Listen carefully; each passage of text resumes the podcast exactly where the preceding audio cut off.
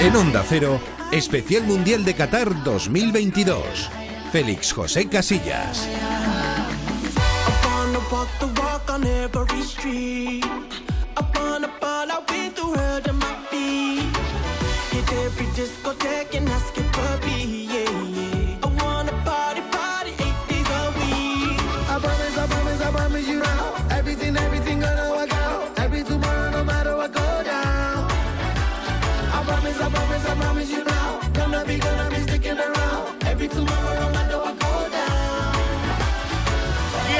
Recortando Enzo. Enzo que la pone para Álvarez. Le pega. ¡Qué gol! ¡Qué gol! ¡Qué gol! ¡Qué gol! ¡Qué gol! ¡Qué gol! ¡Qué gol! ¡Qué gol! ¡Qué gol! ¡Qué gol! ¡Gol! ¡Gol! ¡Gol! ¡Gol! ¡Gol! ¡Gol! ¡Gol! ¡Gol! ¡Gol! ¡Gol! ¡Gol!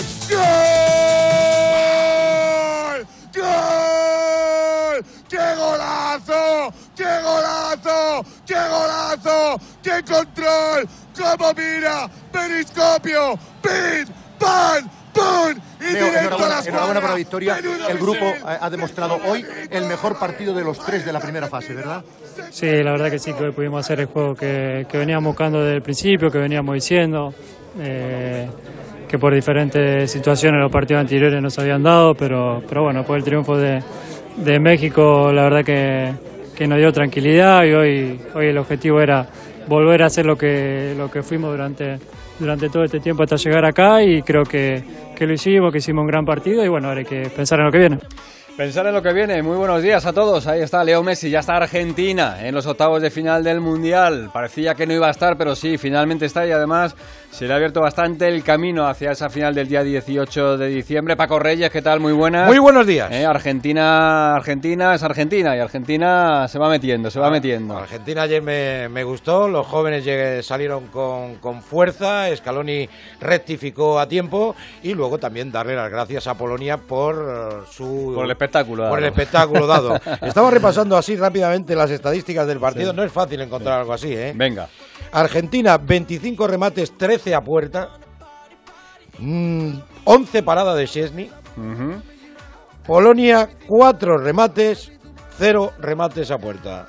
Bien. Está bien. Pues nada, pues nada, pues un 2-0 final. Sin, quitarle mérito, sin quitarle mérito a Argentina, que lo mm. tuvo. Polonia, una de las selecciones que peor está jugando en el Mundial y lo peor de todo, que se ha clasificado para octavos. Y el domingo a las 4 de la tarde va a jugar contra Francia, que ayer perdió contra Túnez. Ya tenemos servidos ese primer fin de semana del Mundial, de octavos de final, sábado Países Bajos, Estados Unidos, Argentina, Australia y el domingo Francia, Polonia, Inglaterra, Senegal. Es verdad que no son unos octavos de final muy llamativos, pero es verdad que si se cumplen las previsiones, pues tenemos un Países Bajos, Argentina en cuartos ah, y un Inglaterra, Francia en cuartos. Muy bonito. Por cierto, hablando de Argentina y de Francia, eh, Oscar Conde, ¿qué tal? Muy buenas. ¿Qué tal? Buenos días. Hay muchos palitos para los franceses y hay muchas alegrías para los argentinos en la prensa. Sí, bueno, algunos. Empezamos, si quieres, por los palos a, Francia, que no son demasiados, ¿eh? porque es cierto que ayer era un equipo B, podríamos decir, pero bueno, por ejemplo, en el equipo dicen paso en falso y Polonia. Con un equipo con muchos cambios y un polémico gol anulado, los Blues se inclinan ante Túnez. En Le eh, utilizan también ese verbo de inclinar, los Blues se inclinan pero acaban primeros de grupo. Encuentro perdido para el equipo de suplentes promovido por The Sams. El técnico había realizado hasta nueve cambios. Y dicen también, recordando esa denuncia del gol, que tras el embrollo en torno al gol anulado, los Blues preparan una denuncia oficial. Le Figaro, misión cumplida.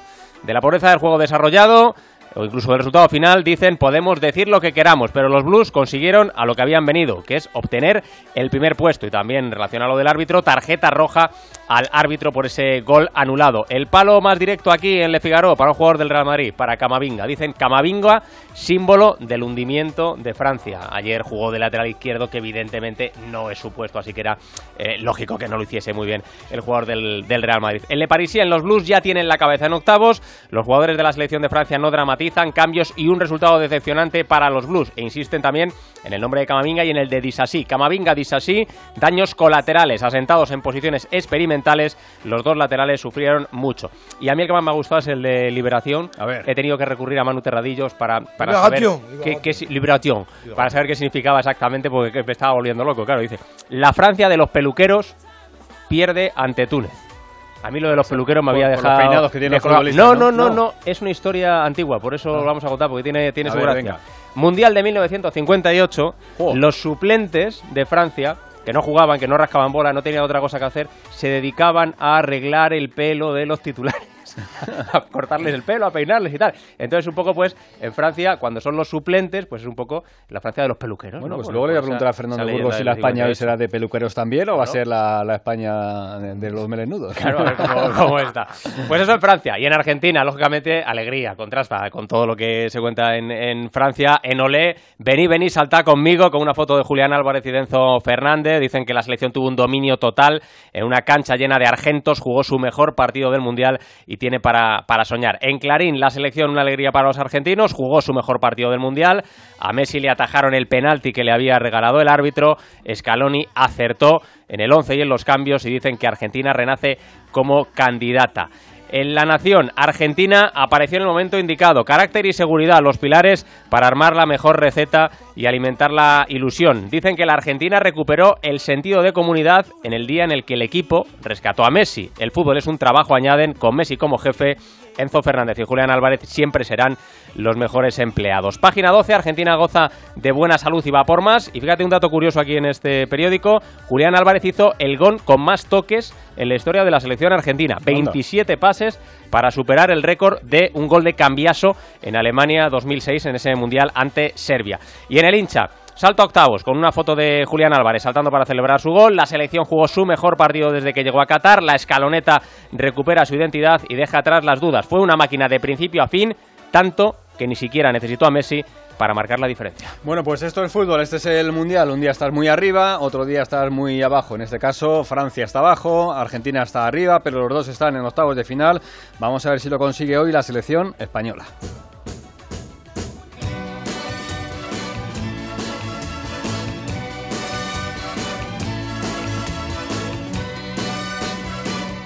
Hoy para mí es un día especial, hoy saldré por la noche. ¿Cómo te gusta, Paco? ¿Cómo Me te vienes encanta, arriba? ¿Cómo me te encanta vienes esta arriba? canción, me encanta Rafael, me encanta España.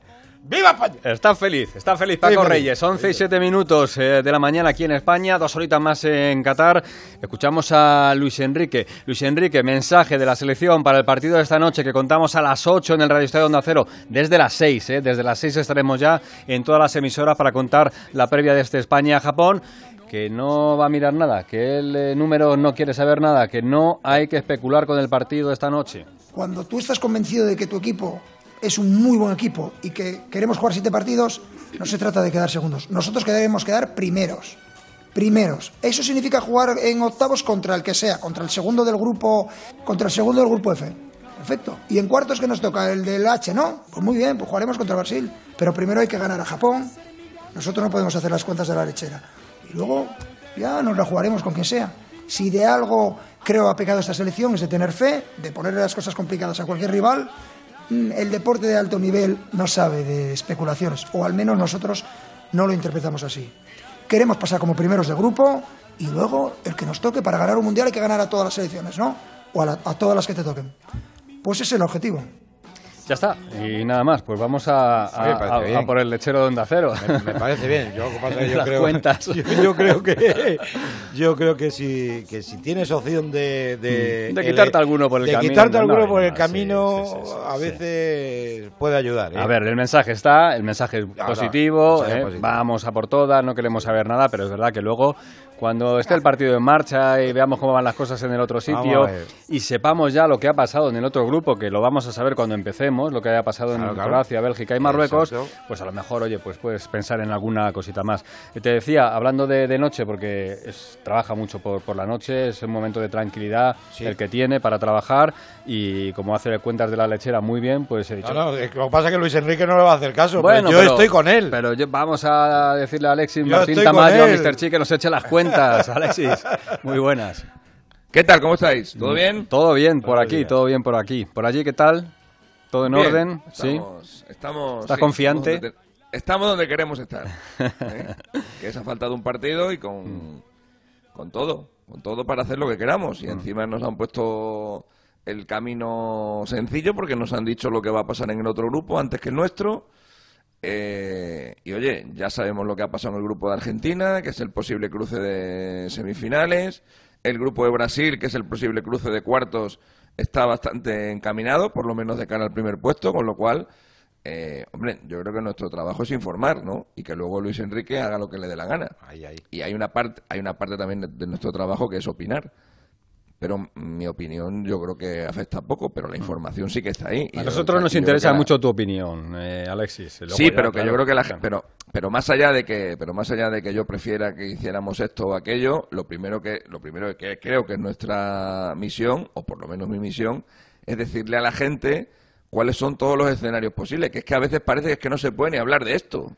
O sea, esto es información. Y es decirle a la gente, oye, pues si vas por aquí te pasa esto, si vas por aquí te pasa esto otro, si hoy ganas pasa esto, si empatas pasa esto, y luego que ya que hagan los debates, que digan que no podemos perder, que somos un equipo grande, que, que dónde vamos, que si las cuentas lecheras, para que cada uno diga lo que quiera, pero yo creo que nosotros tenemos que poner sobre la mesa Si esto ya lo, decía. Y- ya, ya lo decía Groucho Marx, ¿eh? tenemos unos principios y luego si hay que cambiarlo lo cambiaremos, pero desde principio Efectivamente. es eso, ¿no? Efectivamente. Claro. O no hemos visto nunca a la selección española de baloncesto hacer cuentas. Eso no lo hemos Claro. visto nunca. Sí, sí, No, sí, sí. Claro, claro, efectivamente, ¿no? Pues, eh, pues el fútbol es otro deporte en el que también se pueden hacer cuentas. Y a veces por no hacer cuentas eh, nos ha pasado lo que nos ha pasado. Como por ejemplo en la anterior Eurocopa. No en la que hicimos también con Luis Enrique, sino en la última de Vicente del Bosque, la del año 2016. Ese partido último de grupo contra Croacia nos mandaba por la parte del cuadro en la que estuvo Portugal. Ya sabes, Portugal que se metió en la final ganándole a Polonia, a Gales y si se descuida Andorra. Eh, no, nosotros, nosotros no, nosotros fuimos más valientes que nadie, eh, nos dio por hacer un partido lamentable contra Croacia, eh, perdimos aquel día y claro, nos fuimos por la parte en la que estaban Italia, Alemania, Francia, ¿y qué pasó? Pues a las primeras nos fuimos para casa. Que podíamos haber hecho algunas cuentas y salir con más titulares contra Croacia y que Sergio Ramos no fallara aquel penalti que falló y que Perisic no nos metiera ese gol que nos metió en el último minuto, y- pues sí, podíamos haberlo hecho, pero como las cuentas de la lechera, por lo visto, eh, no nos gustan, pues a lo mejor nadie hizo esas cuentas y cuando nos dimos cuenta, digo, anda, coño, que ahora va Italia y luego va Francia y luego va Alemania. Mal, mal negocio, ¿no? Bueno, pues eso, eso. Bueno, pues entonces, eh, bueno, eh, el escenario está claro, si ganamos primeros, eh, si empatamos pasamos, vamos a ver, y luego si, si perdemos, pues que, que, que Alemania gane, pero no por mucho, más o menos, es el resumen, ¿no? Que no gane Costa Rica, básicamente. Vale. Si perdemos, si perdemos y no gana Costa Rica, vamos a ser segundos de grupo. Solamente evitaría eso y, no, y sería un desastre si Alemania le gana a Costa Rica por siete goles. Entonces, en ese caso, nuestra derrota pues nos mandaría, nos mandaría para casa. Pero bueno, ese es un escenario que yo realmente yo no contemplo. ¿eh? Ya, o sea, lo del primer día de Costa Rica yo creo que fue un accidente. O sea, a Costa Rica no le va a meter siete todo el mundo. Y menos esta Alemania, que no tiene un 9. Eh, así que yo ese escenario no lo contemplo y el único escenario que contemplo para la eliminación de España es que España pierde y que gane Costa Rica. Pero es que hasta eso nos beneficia. Los dos partidos se van a jugar a la vez y, ¿y cuándo le puede ganar Costa Rica a Alemania? Pues si el Costa Rica-Alemania, llegados al final del partido, están más o menos igualados. Si Alemania te está, está ganando por dos, tres goles, Ahí pues es el sabes momento, que- ese es el momento de dejarse no- dos goles. Claro, ya sabes que no va a perder, que no va a ganar Costa Rica, ya sabes que perdiendo estás clasificado. Bueno, Claro. No sé, que cada uno. Yo, yo jugaría con, yo jugaría con. Es que hay que jugar con eso. Y luego, esto, no sé qué os parece a vosotros. ¿A vosotros parece que esto, esto es juego sucio? No, yo para mí no. Para mí es ser, eh, ser inteligente. Son las normas, ¿no? No, no, son, las normas. reglas. Ese- ese tipo son las reglas. O sea, no sé, nadie te está pagando porque pierdas o porque ganes o porque empates. Estás A ver, mirando yo- por eh, tu propio futuro, ¿no? Exactamente. Si, si se ve dentro de un partido. Claro, o sea, eh, lo que no vas a hacer es, quiero eh, decir, cuando estás ya en la parte final y decir, bueno, pues, pues, Pues puede mira, pasar. Uy, dos errores defensivos. Pues, uy, uy, un penalti mal hecho. Pues, pues chico, que vamos a, A mí, no, hacer? a, mí no, a mí no me gusta. Yo Ah, te lo digo, a mí no me hombre, gusta. si A mí no no se- me gusta, pero bueno, a que es verdad a mí- que. a, mí- a ver, que a mí tampoco, pero si, si vas por un lado del Mm. cuadro donde, donde te quitan los marrones... Pero a ti, Hmm. pero a ti, a ti, Félix, entiendo, ¿eh? Entiendo. A ti lo que no te gusta es que eh, estemos en el partido eh, con ese escenario que te digo yo. Alemania lo tiene ganado, pero no por la cantidad esa de goles tan gorda. Se sabe que Costa Rica no va a ganar. Y a ti lo que no te gusta es que alguien salte al campo con un papelito, como hizo aquel día Mourinho, se lo pase a no sé quién, no sé quién lo lea, se ría y digan, venga, todos Venga, parados. eso Eh, es. eso no nos gusta, No. pero es que eso no va a pasar, Claro, Claro, es, claro. Que, es que son, es que son profesionales y si lo hacen no te vas a enterar. No, no, si lo hacen no te, no te vas a decía, enterar. Alexis, haces, ¿no? O haces- sea, haces un, un penalti, un penalti tonto, o te tropiezas O, cuando el hace- Japón- o, cuando el Paco, o haces lo que hizo o haces lo que hizo ayer Francia. Si es que a veces no hay que decirle a la gente que pierdas. A veces lo que hay que hacer es poner a Laporte eh, de lateral derecho, eh, como hizo ayer Francia, que, que jugó que jugó eh, en de lateral. eh, a lo mejor hay que poner a, a, pues no sé, salir sin delantero. eh, hay muchas formas de perder un partido eh, sin, sin tenerle que decir a nadie que vas a perder el partido. Ayer la campeona del mundo pierde con Túnez y no creo que eh, de Sams le dijera a nadie, oye, vamos a perder, pero sacó una alineación que dice, hostia, pues igual pierden. ¿no?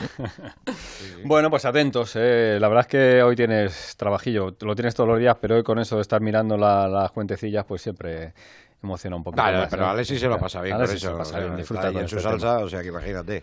Pues nada, Alexis, un placer, ¿eh? Pues nada, eh, para mí también, otro placer. Y cuida, cuida ese aire acondicionado de, de los hoteles y eso, ¿eh? Me ha dicho que se ha acostado Es que a, la- está- a las ocho y cuarto de la mañana. No, no, no. sí. Y media. Sí, ocho y media. Ocho y media, Claro. bueno. ¿Y Ocho tú, y media cuando, de la tú cuando te mañana. acuestas, tú cuando te acuestas te duermes de golpe? Yo no. Yo, Yo- tampoco. yo caigo, yo no, sí. no, voy, yo no, yo no. Yo, yo tampoco, yo. Así que realmente no sé cuándo me he dormido, pero habrá sido sobre las nueve. Adiós, pero bueno, que tampoco estamos, a- pero vamos, que tampoco estamos aquí para decir todo lo que Que trabajamos. no, que no, que, está. bueno, lo que sí, sí, hombre, hay que decirlo, hay que decirlo, hay que decir, oye, que no estamos ahí viviendo vacaciones, de vacaciones claro. en la perla allí en Doha tranquilamente, Pues, ¿no? me ¿no? encanta, pues me- a mí me encantaría poder decirlo. ¿No ¿Te has llevado, te has llevado bañador, Alexis, o no? Sí, pero no lo he usado. Eso es lo que yo te iba a decir. que- Tenemos aquí una piscina. Tenemos aquí una piscina en el hotel. Sí, Qué bueno. Y todavía no lo he podido no lo he podido usar. Me lo traje, no sabía que había una piscina en el hotel, pero me lo traje porque sabía que estábamos aquí con una temperatura muy buena. Digo, oye, igual pillo por ahí alguna piscina, pero ahí están, el- ahí están las maletas. Bueno, eh, ya lo último ya os dejo. Eh, no he deshecho la maleta, que lo sepáis. Bien, bien, bien.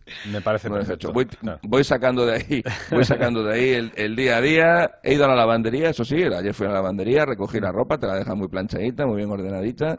Y mira, con eso, con eso vamos tirando. Yo creo que para la segunda fase, cuando haya algún día de descanso, igual ya me da tiempo a deshacer la maleta y tal. Pues el día 7, es el primer día de descanso del Mundial. Muy Gracias, bien. Alexis. Hasta luego, chao. Adiós, adiós, adiós, adiós. ¿Cuánto mides tú, Paco? Eh, Uno, no sé, depende de quién me mida, 1,69, Ah, bueno. 1,70. Ah, bueno. sí. Venga, lo dejamos en el 70. Venga, vamos a dejarlo sí, que- gracias, que, hombre. que impresiona más. Yo 1,76, en la mili, cuando me midieron de en la la mili, mili. que sí, sí, a mí me tallaron allí en la mili y me dijeron 1,76. Nacho Arias, nuestro técnico, más o menos... 1,85 por lo No, menos. un poquito menos. Eh, Nacho está en el 1,78. ¿eh? Eh, Burgos es, es alto, ¿eh? Hombre, Burgos Fernando está- Burgos tiene, tiene, tiene buena estatura. Burgos es- Fernando. Burgos está ¿qué más tal? cerca de los dos metros. Sí. O los tres. O los- Buenos días. Un 82, Buenos días a 83. Sí, exacto, Sí, por ahí, exacto, ¿no? sí. Sí, sí, sí. Iba a hacer el chiste fácil, pero no lo voy a hacer. No, no, no, no. Te digo esto todo. que por, cierto, espérate, eh, no lo voy a contar porque no se puede contar. Me, A ver. me mandó un chiste anoche, bueno, ayer por la tarde, Burgos, que me estuve riendo, pero... Pero, Pero no es emitible, no, no, no, no, se puede, a ver, se no, puede. es emitible. no es Yo te lo puedo mandar Sí. por WhatsApp y ya tú, Bueno. como director, Bueno. lo valoras. Son cositas entre vosotros, lo vamos a dejar ahí, pero. No, pero Paquito, nada. tengo, tengo, uno, tengo uno que es light, eh, con permiso del, del director presentador, que yo creo que es bueno. A ver. A ver, ¿El no te quiero presentador o el presionar. chiste, dices? No, el chiste. Ah, vale. Eh, no te quiero presionar, pero necesito una respuesta ahora. ¿Él o yo? Y dice, él, dice, te doy dos días más. Tómate tu tiempo.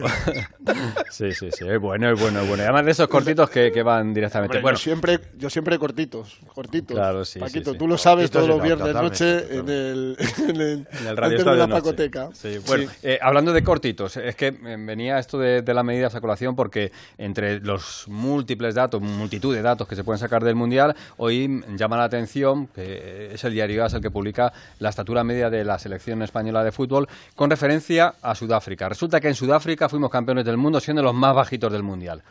Los más bajitos. Estábamos eh, eh, en la estatura de Paco, en, el 1,71. Era la media de, de la selección. Ahora, Pedro, ahora, ahora hemos Pedro, crecido. Silva, Sí, claro. Xavi, Iniesta, Puh, todo- Villa, Claro. eh, como, como diría Serrat, estos locos bajitos. Es los bajitos. Pues ahora hemos crecido, ¿eh? Eh, ahora ya, ya somos ma- más, altos, somos una selección que está en el 1,81, ¿eh? más o menos Burgos, ¿eh? es la media de, de la selección de, de estatura, pero estamos lejos de ser los, los más altos. ¿eh? Ocupamos el puesto número 22 de 32 selecciones. ¿Sabéis quién es la selección más alta de todas? Si lo habéis visto Francia. en detalle. No. No, no, no. ¿Alguno más? Inglaterra. Tampoco. Piensa en baloncesto, Burgos. Australia. No. Estados Unidos. Eh, está ahí Espínola apuntando. ¿Serbia? Sí, Serbia. Eh, Pinete. Serbia, Serbia, 1,87. ¿Serbia son los más altos? Sí, sí, sí, Sí. es la selección más alta, se- según Ah, estos bueno, datos es que, yo tienen- tengo. ¿eh? sí, que sí, tienen sí. delanteros que son la, la repera así de, de altos. Y, luego ojo sorpresa, centros- ¿eh? ¿Quién es la selección más bajita del Mundial? Japón. Japón. No. No. No, no, no, no. Hola, Rafa, está por ahí Rafa Fernández. Hola. ¿Qué tal, Rafa? Muy buenas. Eh, Australia, Australia. Ojo, ¿eh? Australia es la selección más bajita del Mundial. O sea, que Yo- le, han- cortado las patas a los canguros, ¿o qué? Eso digo yo. ¿Qué ha Eh, pasado? ¿Qué ha pasado? Así que bueno.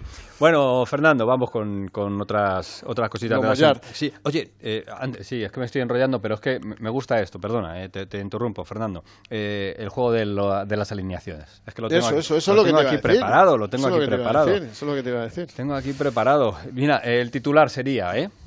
Unai, Laporte, Morata y ocho más. Ese sería el titular Laporte, Morata y ocho y más. ocho más.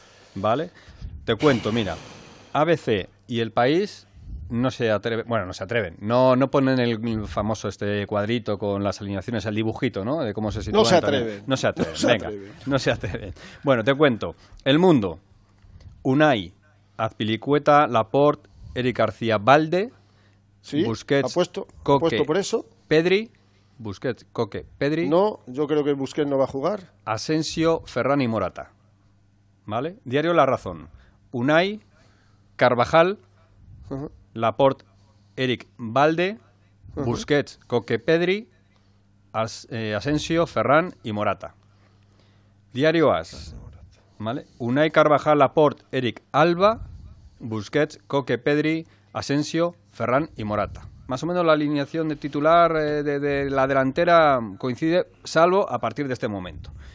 Eh, que yo creo que, que marca y mundo deportivo, uf, eh, se han ido ahí un poquito, un poquito a, a la sorpresa. Marca Unai, Carvajal, Laporte, Rodri, Valde, Busquets, Soler, Pedri, Olmo, Morata y Ansu Fati.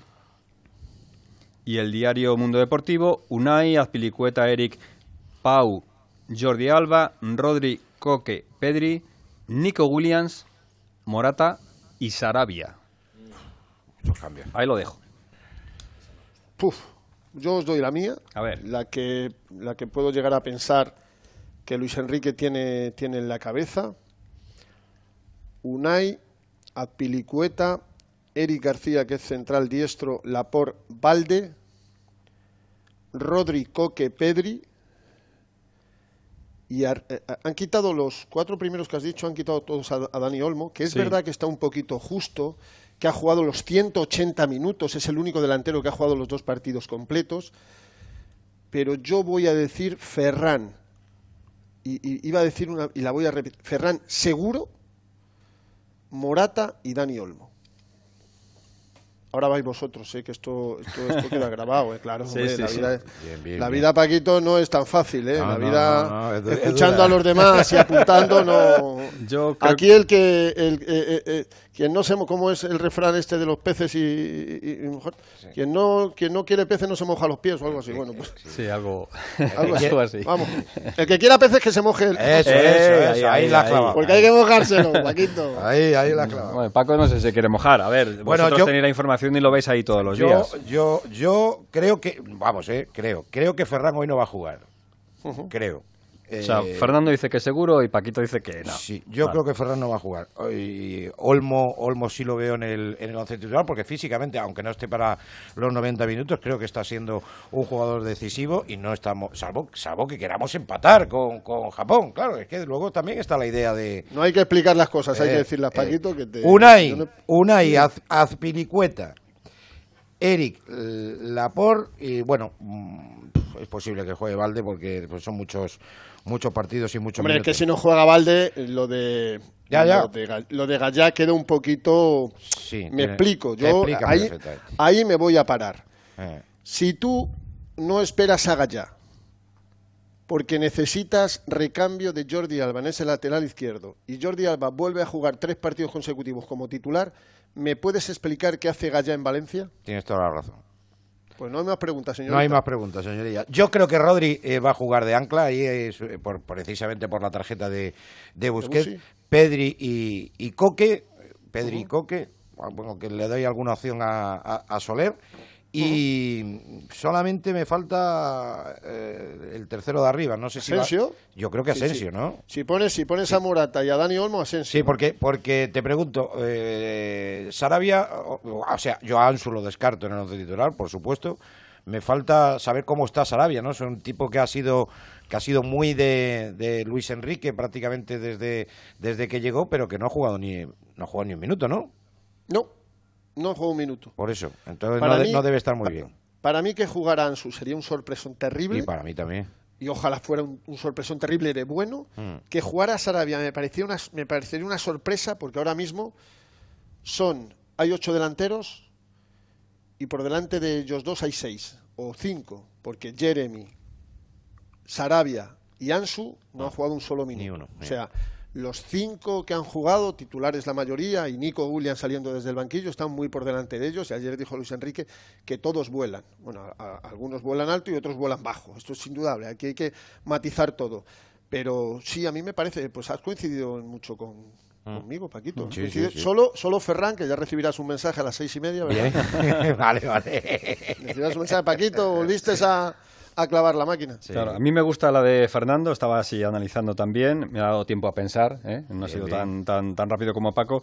A mí me gustaría ver a, a Soler en lugar Por de eso Coque. te decía, ¿no? Que, que- Sí, que, bueno, yo... por- creo que está en buen momento de forma, por lo menos en los últimos partidos en el PSG, y a mí es un jugador que, que me parece que... También es verdad que, que, que, Que claro, llega mucho, que, ¿no? que Coque eh, Fernando es, mu- es muy de, de- de Luis Enrique. Entonces yo no veo hoy a, a Soler de titular en detrimento de Coque si Coque está como, como ha estado ¿no? en los minutos en los Hombre, minutos es, que ha es uno de los ¿eh? capitanes, Por eh, eso. pero, pero no Por sé. eso, por Bueno, eso.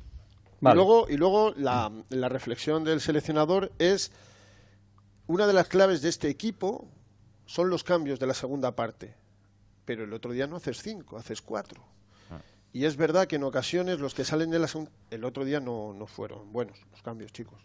Desde mi humilde No, no salieron opinión, bien, no, no, no. Que no deja de ser humilde ni opinión, claro, efectivamente. Pero Hmm. creo que los cambios fueron...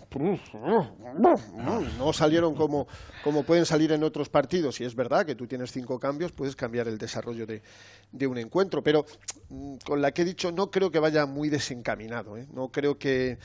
eh, acordaros de una cosa también, Paco, por lo Hmm. de Ferran. A Ferran le ha sustituido los dos Los partidos dos. anteriores Sí. a la media hora, a la, a la, a la hora. Solo no ha jugado la última media hora. Eh, si hay un futbolista en el que confía, no por los lazos familiares, cuidado, ¿eh? Luis Enrique, uno de ellos es Ferran Torres, Ah. pero puede ser de los cinco, de los cinco favoritos del seleccionador y ahí están los datos. Creo que este año solo hay dos futbolistas que han jugado todos los partidos del año, todos, que son Gaby y Todos. Entonces, a ver, eh, los, como dice Luis Enrique, eh, por mis hechos me conoceréis, porque ayer hubo quien le preguntó si habría cambio en la portería. Luis Enrique se quedó así un poco sobre. No voy a decir nada, pero ahí tenéis mis hechos y mis alineaciones. Le faltó decir, es que juega siempre Unai. Vosotros veréis si queréis poner mañana a Zubizarreta, yo qué sé, chicos. Es así. Y bueno, pues eh, estamos en, en un día importante, en un día donde os imagináis en otro escenario, pues no tenemos ese escenario, tenemos un escenario eh, maravilloso donde España le valen los tres resultados. No es fácil esta situación, ¿eh? No es fácil.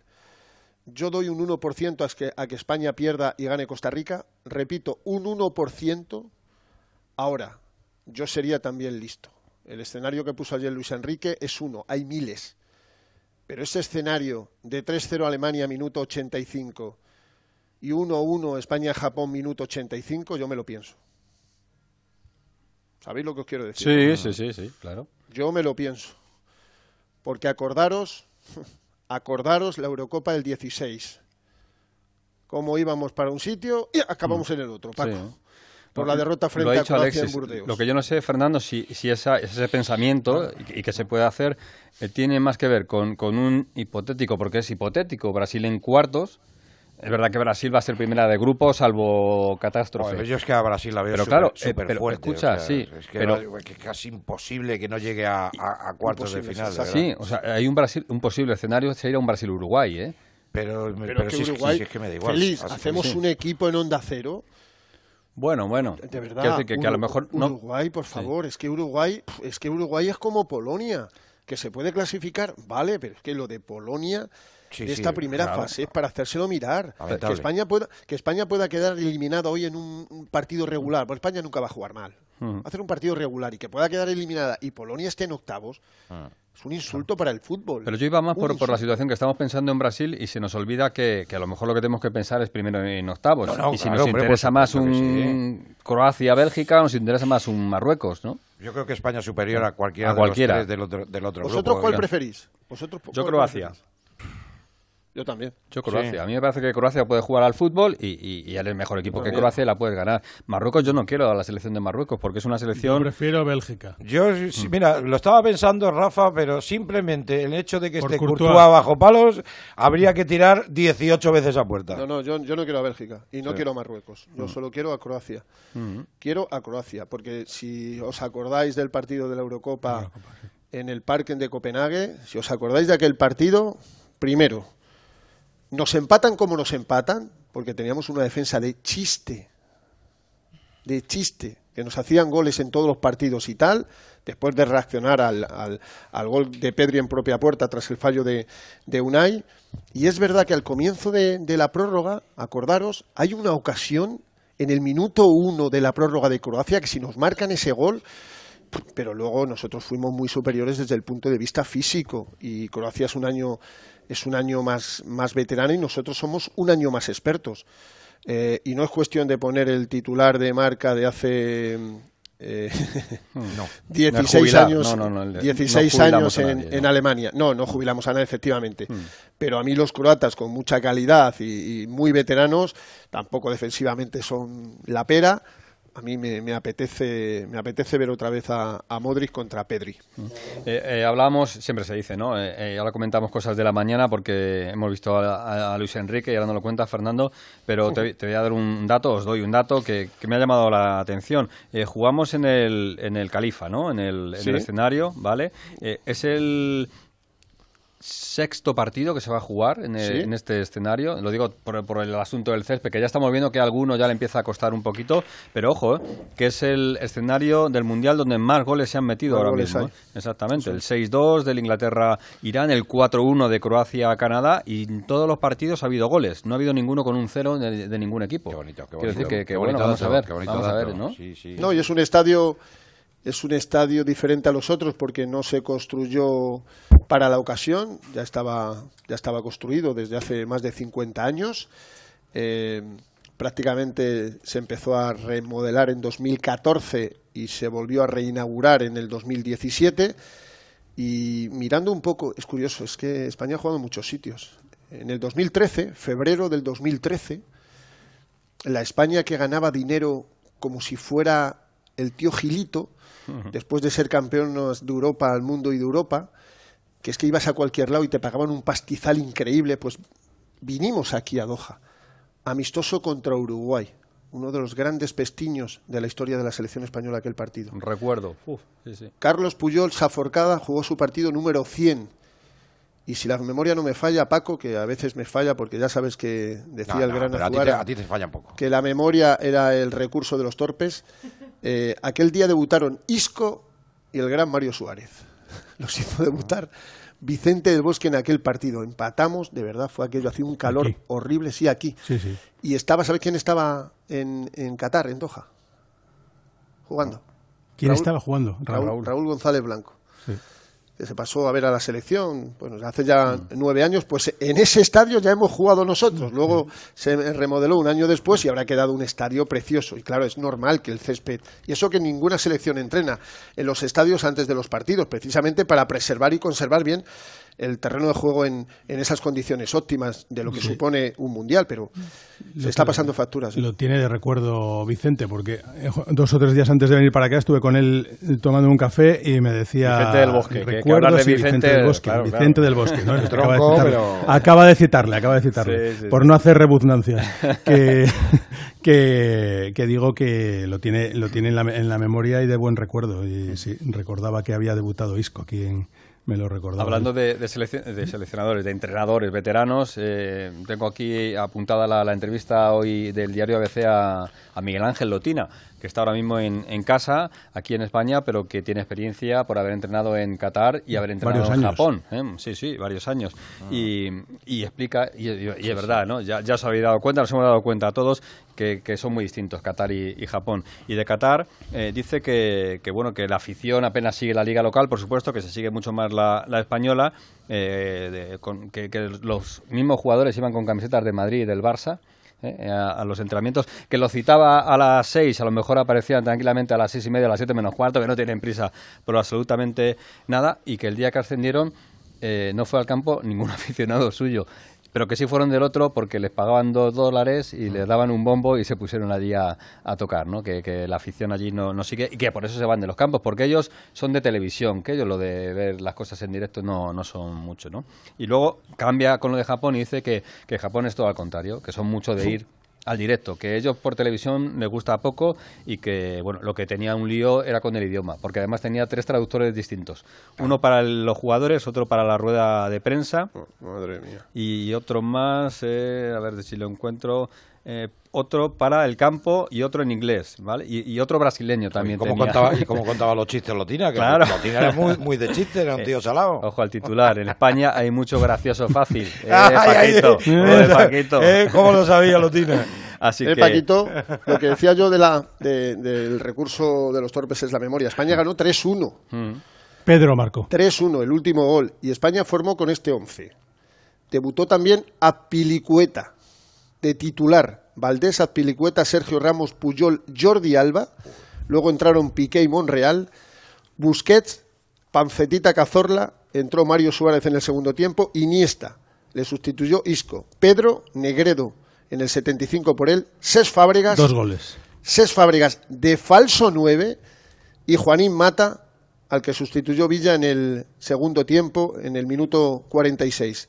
Em, para que os hagáis una idea, de aquella selección hace nueve años quedan Azpilicueta, Jordi Alba y Sergio Busquets. En Uruguay quedan Muslera, Godín, Martín Cáceres, Cavani y Luis Suárez. Sí, sí. Sí, marcaron seis, empató el Cebolla Rodríguez, muy amigo de Paco, Pedro y Pedro, los dos últimos. Bueno, para, terminar, escuchamos a Luis Enrique, nos cuenta Fernando lo que ha comentado hoy el seleccionador nacional. Día Sí, bueno. 17 de concentración, día de partido 1 de diciembre. Hoy sabremos si pasamos a octavos y en caso de pasar en qué posición lo haremos. Y ahora os enseño dos joyas. Lorenzo del Pozo en primer plano, preparador físico de la selección, osteópata y fisioterapeuta. Y detrás, el estadio de Lusail, el estadio donde se jugará la final. Ojalá podamos estar ahí. Adiós. Es el viento en en bicicleta. bicicleta, eso es. Sí, salen toda- casi todas las mañanas, tanto Luis Enrique como Lorenzo del Pozo. Yo creía que iba a decir preparador físico, osteópata y cocinero también. Yo esperaba eso, Paquito. No, Lorenzo es un fenómeno y van, van siempre los dos, son muy aficionados a, a la bicicleta, a la bicicleta, al biatlón, al triatlón también. Lo practican eh, los dos y llevaba, llevaba Luis Enrique un maillot negro y blanco, como si fuera de la araña, la, la tela de la araña, y detrás del maillot un número uno y un nombre. Un ver. Ah, qué bien. Un Buen fue. detalle, sí, señor. Sí, ya sabes que su hijo Aitor es uno de los miembros más estrechos de Luis Enrique en este cuerpo técnico. De hecho, son Rafael Paul, eh, Aitor Unzué y, y el psicólogo Joaquín Valdés, no el de los cafés de Colombia, sino Joaquín Valdés, que tiene Paquito un bozarrón de radio. ¿Le escuchaste en el Sí. streaming con Luis Enrique? Sí, sí, lo escuché. Tiene un bozarrón el tío que te, que te envuelve. Sería un locutor de, de- doblador de, de películas maravilloso. Y es lo que, lo que han hecho esta mañana muy tempranito, porque Luis Enrique se levanta muy, muy, muy, muy temprano. Y a esta hora, pues mira, eh, a punto de los jugadores ir al comedor eh, para eh, degustar las viandas que le prepara el, el cocinero. Eh, ayer le hicieron un reportaje, está, está francamente bien, eh, lo, del, lo del cocinero. Y, mm, y Rodrigo nada, esta Vargas mañana. se llama el ese es, que tiene también eh, nombre y apellido de colombiano. Domingo Vargas. Domingo Vargas. Domingo Vargas. Y nada, esta mañana ya han tenido la sesión de vídeo habitual de los días del, del partido. Hay muchos que van un poco retrasados con, el- ya sabes, la inscripción que hay en la sala de vídeo, Paquito. La presión es un privilegio. Hay algunos que llevan cinco días, seis días, ocho días, diez días de, retraso. Son, como decían, es- Espínola un poco retraídos. Y, y nada, ya en esa, en esa sala pues han, han visto el vídeo sobre las mejores... No es más de 30 minutos, ¿eh? Y, o sea, Luis Enrique no les... Como otros, no les pone ahí vídeo, vídeo, dos horas donde No algunos- chapa. donde alguno se queda dormido, más de uno se ha quedado dormido en una sesión de vídeos de estas infumables, eh, y por la tarde, pues a descansar y dos horitas y media antes de salir hacia el Califa Internacional, no está tan lejos como Albaid, pues Luis Enrique les va a dar el, el equipo y hora y media antes del partido saldremos de dudas y tendrás llamada o sí o sí, Paquito. Bien, bien, así. llamada. Pues cuida la voz, Burgos. eh, No, yo la tengo escuchar. mejor que Alexis, ¿eh? Eh, Ah, escuchar. un viejo reportero de toda la vida ¿Mm? decía lo siguiente: A en ver. una maleta siempre tienes que llevar dos cosas, un bañador y un chubasquero. Por si acaso. Vayas Sí, señor. Donde vayas. ¿Cómo lo Correcto. Bañador y chubajero. Adiós, Fernando. Hasta luego, Hasta chicos. luego. Hasta mañana. Hasta luego. Y no en ese orden, puede ser chubasquero No, y no, bañador. puede ser, Pues, dependiendo, claro, depende de vayas, de- de lo genio que Siendo seas. Doha es mejor el bañador que el chubasquero. Bueno, o- pero- sí. Bueno, yo creo que, que sí, que se va a utilizar más puede, el bañador que, el chubasquero. Por cierto, eh, repasando lo de la prensa, el, el titular hoy de la entrevista que hace el, el país a Olga Biza es, es muy curioso, porque dice, llevé la Copa de España 82 de copiloto en mi coche con la L. Y cuenta que eh, antes de la ceremonia de inauguración de ese Mundial 82, la Copa estaba en, televisión española. Y resulta que cuando terminó todo, todo el montaje que se hizo de- del comienzo del Mundial, pues nadie fue a recoger la Copa a televisión española. Y se la tuvo que llevar ella en su coche. Escoltada por, por dos policías y llevarse la Copa del Mundo en su coche en un 127 camino de... Bueno, fue, de- Olga fue honrada, Sí, otro sí. se la llevaría Otro- para casa. y la tenía encima de la chimenea, ¿no? Ahora mismo. Hombre, vamos, vamos. Bueno, bueno, bueno. Bueno, pues historias de- del Mundial. 11 y 42 minutos, pendientes de lo que haga hoy la selección española, va a ser a partir de las 8 en ese partido que va a enfrentar a España contra Japón, que contaremos desde las 6 en todas las emisoras de Onda Cero y que tendrá también, pues, eh, compartirá cartel eh, con el Costa Rica-Alemania, que es el otro partido de nuestro grupo. Antes a las 4, pues tenemos el enfrentamiento entre eh, Croacia y Bélgica y también ese Marruecos-Canadá, que va a marcar el camino también de España para ese posible cruce de los octavos de final. Pero tenemos que hablar de Argentina. Tenemos que hablar de Argentina porque Argentina ganó ayer su partido frente a Polonia y está en, en octavos de final. Se va a enfrentar el sábado a las 8 a la selección de Australia. Estuvo Alfredo Martínez con Messi, lo hemos escuchado en el comienzo de este especial en la web de Onda Cero y ahora escuchamos también a Alfredo Martínez eh, hablando con Messi, preguntándole por ese afer con Lewandowski, a ver qué pasó. Qué bonito el abrazo y el respeto entre Lewandowski y tú, ¿eh? Sí, bien, como siempre. Siempre eh, respeto a todo el mundo, tanto dentro como fuera de la cancha, y bueno, no hay problema. Bueno, pues no hay problema. Alfredo, ¿qué tal? Muy buenas. Hola, ¿qué tal? Muy buenas tardes. Pero es la única vez que responde a ese tema en toda la zona mixta.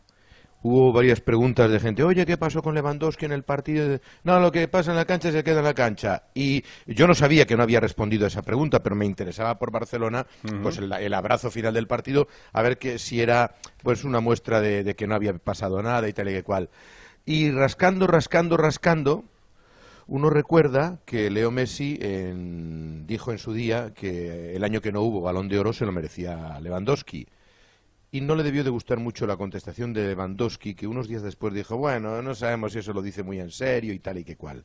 Yo creo que eso es lo que no le gustó a Messi, que lo tenía un poco ahí en el, en Ni, el ni a recuerdo. Lewandowski, porque recuerdo que en, en la primera comparecencia de Lewandowski en este mundial, creo que fue un periodista que le preguntó, y, y, bueno, es verdad que puso en, en su boca palabras que él dice que no dijo eh, Lewandowski, pero tampoco es un asunto que al, que al polaco le guste mucho. ¿eh? Sí, sí, yo- yo- por eso, por eso nos llamó la atención ese abrazo al final del encuentro, sobre todo por lo que simboliza el pasado azulgrana de una gran estrella y la estrella de ahora del Barcelona, que por cierto está teniendo un paso por, por el Mundial más que decepcionante. Eh, pero fíjate que contesta correctamente, nos contesta siempre muy correctamente Messi, pero no quiso ahondar mucho en, el, en ese tema. Se le, se le notaba incómodo dialogando de eso, porque la verdad es que está siendo uno de los eh, eh, hombres que más correctos se está aportando en la zona mixta. Desde luego, con Onda Cero se ha parado las tres veces en las tres partidos de zona mixta y está haciendo más paradas de lo habitual. Incluso el otro día fue el MVP y salió a zona mixta, que no están obligados a salir una vez que han hecho rueda de prensa. Y ayer había ciertas cosas que le, que le incomodaban un poquito, también teniendo en cuenta que había fallado un penalti, ¿no? Eh, ¿Cómo lo viste? Precisamente por eso, ¿no? Porque hoy todo el mundo habla de Argentina clasificada. Es verdad que Messi, yo creo que hizo un buen partido, pero no estuvo acertado en el, en el remate. Pero, pero Argentina, eh, nos lo decía ayer Vero Brunati también, ¿no? Hay otros jugadores que están apareciendo y que a lo mejor están quitando un poquito de, de peso en el juego al, al propio futbolista ahora del PSG, ¿no? A mí me gustó mucho Argentina, ¿eh? me parece que hizo un partido completísimo.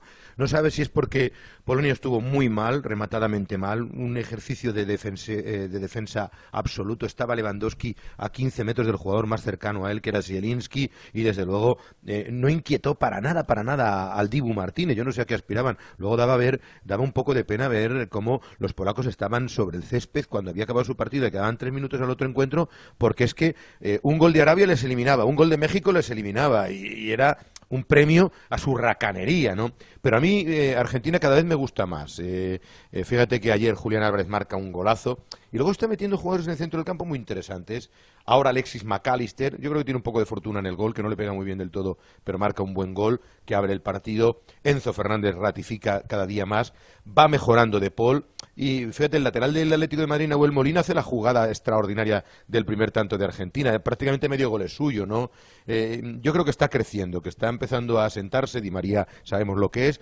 Y Messi no fue el Messi de siempre, pero hizo tres o cuatro cosas y luego dio un pase a, a Julián Álvarez, que estampó la pelota en la red por fuera, que era decirle, empújala. Maravilloso las asistencias de Messi, que, que yo creo que también va a ir a más como el resto del, del equipo. Esa sensación me da, teniendo como rival a los más bajitos del torneo, los australianos, ¿no? Exactamente. Bueno, pues ahí está, hablando Alfredo de eh, McAllister, escuchamos a una de las nuevas estrellas del fútbol argentino. En el primer tiempo dominamos, como decís vos, eh, encontramos un, buen juego, tuvimos paciencia, tuvimos tranquilidad. Por suerte, lamentablemente no se nos dio el gol, pero después en el segundo tiempo llegó ese gol que fue muy importante para, para seguir manteniendo la tranquilidad y volver a demostrar que, que jugamos bien. al Hoy se ve un equipo muy, muy suelto. Eh, tiene que ver con el triunfo ante México, la tranquilidad también de ganar el partido que había que ganar, que era clave, eh, porque se veía la tensión en ese partido y hoy definitivamente se volvieron a parecer mucho más al equipo que siempre muestran. Sí, era un poco la idea. Sabemos que quizás en el primer y en el, segun- en el segundo partido no estuvimos del todo tranquilos, no pudimos manejar la pelota no tuvimos la tranquilidad que queríamos. Eh, pero bueno, por suerte hoy, en, en el momento quizás más importante del Mundial, porque era un, un momento muy importante que se definía si pasamos de grupo o no, pudimos tener esa tranquilidad eh, y los jugadores con... Bueno, pues el Colorado, el hijo del Colorado, McAllister, ¿eh? que estuvo a punto de jugar el, el Mundial del 94, no lo pudo hacer su padre, sí está y marcó su hijo Alexis en este Mundial. Eh, pregunto a Miguel Venegas. Hola Miguel, muy buenas. Hola Félix, ¿qué tal? Muy buenas. Esta nueva generación argentina ha venido para quedarse, ¿no? Porque vemos, eh, ya están a primer nivel. Enzo en el Benfica, Enzo Fernández, está también Julián Álvarez en el City. Y bueno, vemos a futbolistas que son jóvenes todavía, pero que van a tirar del carro argentino en los próximos años, ¿no? Sí, ya lo, que, ya lo estamos viendo, porque como decíais, Enzo Fernández ayer estuvo bien, el otro día también estuvo bien en la segunda parte, mejoró mucho a Guido Rodríguez, eh, y, y- es junto a Julián Álvarez un poco, bueno, el banderín de, este, de esta nueva generación en el Mundial. De hecho, yo creo que Julián Álvarez, después de lo que vimos ayer con él y con Lautaro, seguramente le va a quitar el puesto a Lautaro en octavos. Luego, bueno, veremos qué hacen contra Australia y cómo son los siguientes partidos. Pero estos dos se quedan, seguro. Y luego Alexis McAllister, que ayer marcó el gol, es verdad que, que un poco mordido ese remate. Eh, yo creo que también es un jugador muy útil porque además es versátil, le da continuidad en el medio campo, enganche con la delantera. Es un jugador que no tienen muchos de, de este corte y también va a jugar. Si a esto, estos son jugadores de 22, 21 años, 23. Si a esto añadimos a Nahuel Molina, que tiene 24, al Cuti Romero, el, central del Tottenham, que quizás no está en su mejor momento, pero es un gran central, eh, que tiene 24, eh, yo creo que es una generación que ya está asentándose, porque la otra va de salida. La, generación de Messi y Agüero, pues alguno queda, vamos, Messi y Di María. Y, esta generación pues es la, es la inmediata, la, la, que, la que está ya y la que en los próximos años va a tener que batirse el cobre por Argentina. Quizás le falta un punto de estrellato, ¿no? Eh, evidentemente estos no son ni, ni Messi, ni Agüero, ni Di María. Pero hay uno que viene detrás que sí que apunta a ese estrellato. Y no ha ido a este mundial pues porque seguramente es, todavía demasiado joven, pero se llama Alejandro Garnacho, que es español, nació en Madrid, pero ha decidido jugar con Argentina eh, está en el Manchester United, es un extremo con una pinta espectacular y este, bueno, podría ser la guinda que le falta a esta generación para, para volver a ser un equipo competitivo como lo ha sido todos estos años con Messi, con Agüero, con Di María y compañía. Eh, te pregunto por Australia, porque todos estamos diciendo, ¿eh? nos incluimos todos. Yo sé que tú siempre eh, vas un poquito con, con el débil, pero realmente Argentina-Australia. ¿Australia es capaz de meter en apuros hasta Argentina? Bueno, ayer nos sorprendió mucho ganando a Dinamarca, muchísimo, pero es verdad que Dinamarca no está nada bien. Todo apunta a que no. O sea, Australia tiene una, tiene una generación ahora mismo que, aparte que está un poco envejecido el equipo, no tiene ningún jugador en Europa haciéndolo especialmente bien. O sea, no sé, quizás eh, Moy en el centro del campo del Celtic es titular, el resto están casi de salida. Los Duke, Lecky, que ayer marcó un golazo. Yo creo que no tiene capacidad para ello. Ahora, es verdad que están muy bien entrenados, tienen un 4-4-2 que dominan muy bien, aunque lo decía ayer, ¿no? Quizás es un poco un fútbol un poco arcaico, pero lo tienen muy bien dominado. Y si Argentina se atasca, como, como ha demostrado en este mundial que se puede atascar, pues tienen alguna opción a balón parado, efectivamente. Pero yo creo que Argentina tiene mucha suerte con el cruce que ha tenido y yo le doy por favoritísimo para llegar a cuartos de final, por supuesto. Te escuchamos esta tarde. Gracias, Miguel. Un abrazo, chao. Hasta luego. Sobre Argentina. Y aprovechando ese partido, lo más destacado del encuentro de ayer para mí fue la actuación del polaco, del portero polaco, sí, que, me parece que está haciendo un, gran mundial. Y eso que es un portero al que yo tenía así como, como que cometía errores sí, bastante importantes. Yo, me, quedo con eso y, bueno, yo creo que porque luego fue muy superior a Argentina, pero el penalti que pitan ah, a favor de Argentina, que podría haber, imagínate que hubiera terminado así 0-1, para mí hubiera sido un escándalo mundial. El penalti es de risa, ¿eh? Pero Completamente de, acuerdo. Y coincidíamos todos en el Radio Estadio ayer en la retransmisión de ese partido entre Argentina y Polonia. El portero tiene una, una historia, nos la cuenta Mario Gago. Hola Mario, ¿qué tal? Muy buenas. ¿Qué tal? Muy buenas, ¿cómo estáis? Es un portero que conoces bien porque le ves muy a menudo, ¿no?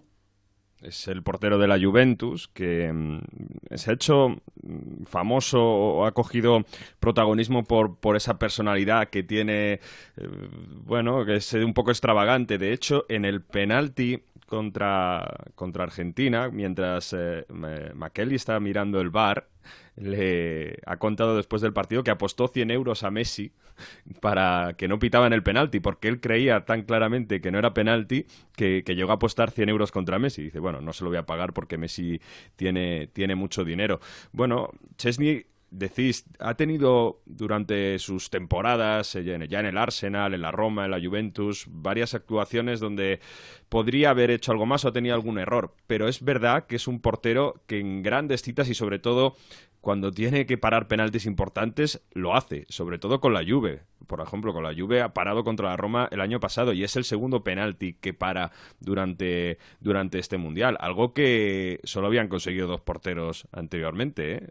Algo que eh, en la historia no, no se repite mucho. El último había sido Brad Friedel de Estados Unidos en el 2002 y anteriormente Tomasevich, que era el portero de Polonia en el Mundial del 74. O sea, es, un parapenaltis que ha parado ya 26 penaltis en su carrera, que mm, tiene muy buenos reflejos, que es verdad que tiene actuaciones que a lo mejor sobresalen en redes sociales y demás cuando, cuando falla eh, en, algún, en algún partido concreto, pero tiene muy buenos reflejos y por eso le ha permitido llegar a la Juve y en partidos eh, extraordinarios lo, lo ha hecho bien otro penalti que paró, eh, que, que, en España nos acordamos mucho, contra Gerard Moreno en la Eurocopa, en la última Eurocopa. Así que por eso digo que que Chesney es eh, una personalidad muy, muy fuerte y bueno, además tiene su mujer es de Ucrania y está muy, muy involucrado con, eh, en intentar ayudar a los ucranianos durante la guerra. O sea que también tiene esa faceta solidaria y a través de su mujer está ayudando a muchísima gente también en este conflicto de donde están sufriendo tanto los ucranianos. Pues un gran personaje, uno de los personajes de momento del Mundial. El próximo domingo contra Francia tendrá otra nueva oportunidad, tendrá delante a Mbappé, Griezmann y compañía. No va a ser fácil, ni menos si vemos la Polonia ayer, pero bueno, ahí queda. Gracias Mario. Un abrazo. Hasta luego. Eso en cuanto a la selección de Polonia. De ayer de ese grupo, pues el, el gran perjudicado es eh, la selección de México. México se marcha del Mundial y Tata Martino, su seleccionador, dijo que esto se ha acabado. No, no podría decirle absolutamente nada a la gente porque yo soy el responsable máximo de esta terrible decepción y frustración que tenemos y como responsable de, esto que provoca mucha tristeza, este, lo único que tengo para decir es que asumo totalmente la responsabilidad de, este gran fracaso, que como vos decís, hacía siete u ocho mundiales que no, que no se producía. No hay ningún motivo que ahora me haga pensar que este, el futuro debería ser de una manera distinta. El contrato se venció cuando el árbitro terminó el partido y no hay nada para hacer. Contrato se venció, Rafa. Adiós. Pues eh, sí, y, esa fue ya la, y fue la primera la primera pregunta. Vamos, los mexicanos, los periodistas mexicanos no se andan con remilgos eh, de cabeza. Eh, va usted a, seguir, va, va, a estar fuera ya de la selección. Esto es un gran fracaso. Desde el año 94 México no caía en la primera ronda. Eh, de hecho, eh, todavía recuerdo cómo cantaba Alejandro Romero, que le tengo aquí, el gol en Rusia de, de quién era Alejandro, eh, que tú te acuerdas muy bien. De Mina. De, no, sí, claro, de México. Ah, no, perdona, perdona, perdona, perdona, joder. Ese fue el de Colombia. Se hizo viral, se hizo viral. se acuerda muy bien. Sí, sí, sí. se acuerda muy bien. Que, que se hizo viral y que, y que, y que, que sostuvo a México en aquel, en aquel Mundial de Rusia. Pero la verdad es que eh, ayer fue un partido mm, que fue tremendo. ¿eh? O sea, era el estadio de Lusail, el estadio en el que va a jugarse la final, eh, con mayoría árabe, porque hay que recordar que Arabia Saudí está muy cerquita de Qatar. Mm, era increíble en la primera parte, cada vez que pasaban del centro del campo el equipo de Arabia Saudí, cómo rugía ese estadio. Y en la segunda, México se puso 1-0, se puso 2-0 con el golazo de Luis Chávez, que luego el Bayer Leverkusen eh, dejaba el mensaje de hola Luis Chávez eh, en el que se entrevé que ya está firmado con el equipo con el equipo alemán eh, y que marcaba ese golazo y que dejaba totalmente abierta la, puerta porque estaban empatados a todo con Polonia y solamente las tarjetas amarillas en ese momento le daban el pase a, la selección polaca. Fíjate que si hubiera habido igualdad en tarjetas amarillas, habría habido un sorteo. No sé cómo lo hubieran hecho, eh, cómo lo habrían hecho, pero habría habido un sorteo para ver quién se clasificaba, si era la selección mexicana o la selección polaca. Al final llegó el gol de Arabia Saudí. Los mexicanos se vinieron abajo en ese, en ese alargue del partido, del descuento, y, y fíjate que no sabían hasta que el Tata Martino ya desde el banquillo les mandaba el mensaje de que con un gol se clasificaban, no sabían que con un gol se clasificaban y al final apuraron, si hubiera marcado Arabia también se hubiera quedado fuera Polonia y se hubiera clasificado Arabia, pero fue un partido de, esos dramáticos en el que normalmente hay unas sonrisas y unas lágrimas, pues ayer fueron todo lágrimas en el estadio de Lusel, eh, hasta el punto que, bueno, eh, los, veíamos a los jugadores llorar a los mexicanos llorar cuando salían en la, en la zona mixta y en la zona de, entrevistas nada más terminar el partido. Pues se pierde mucho color con el adiós de México, no solo en lo futbolístico, sino también en la afición, porque esos 40.000 mexicanos más o menos que han estado por Doha, pues eh, hombre, ahora lo mismo tienen la oportunidad de ver otros partidos y estarán mezcladas con otras aficiones, pero desde luego no, no van a poder estar con los suyos. 11 y 58 tenemos que hablar un poquito de Japón de una manera especial.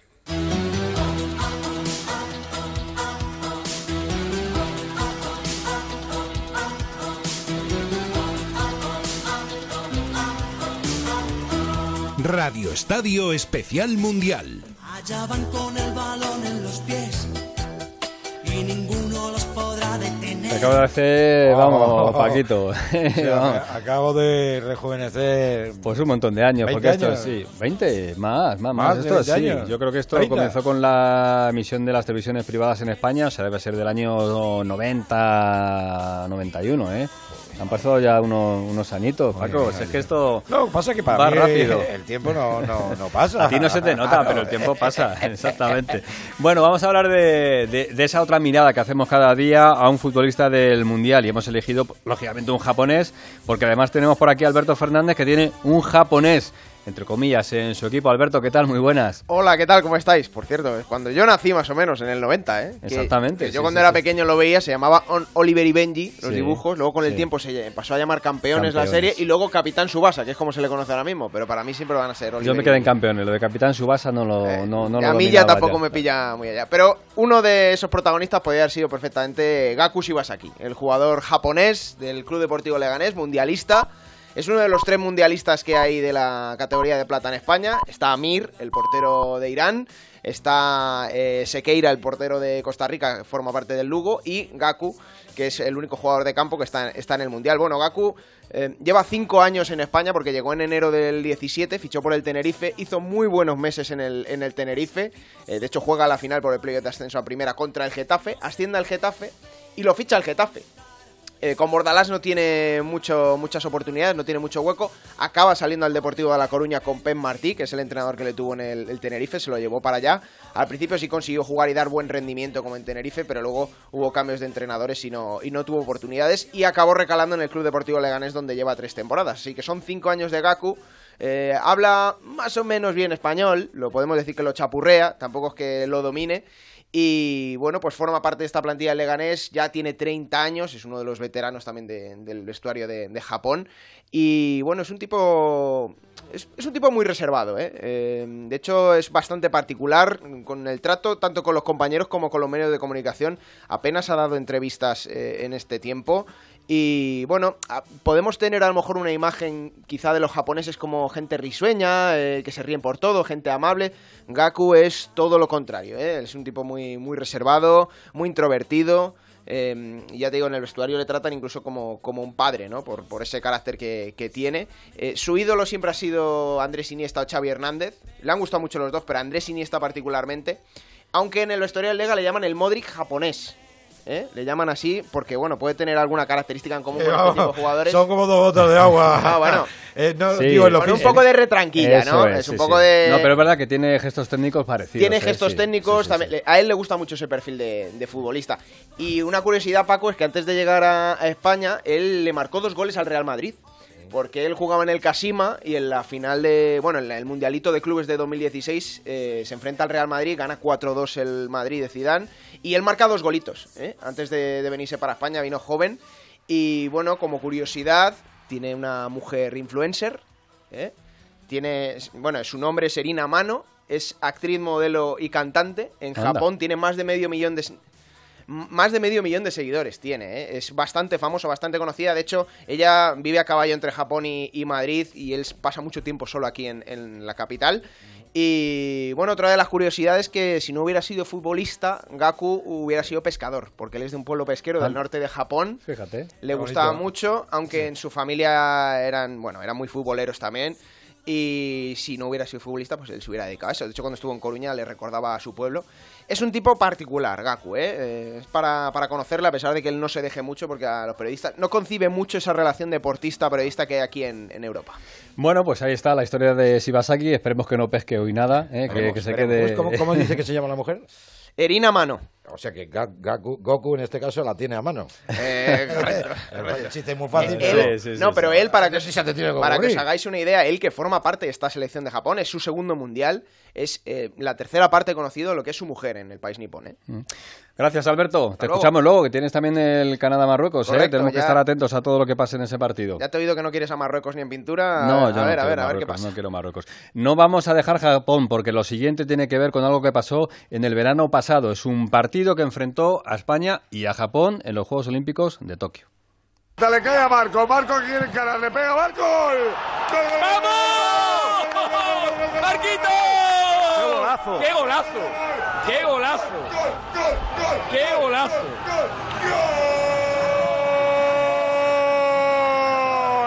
¡Gol!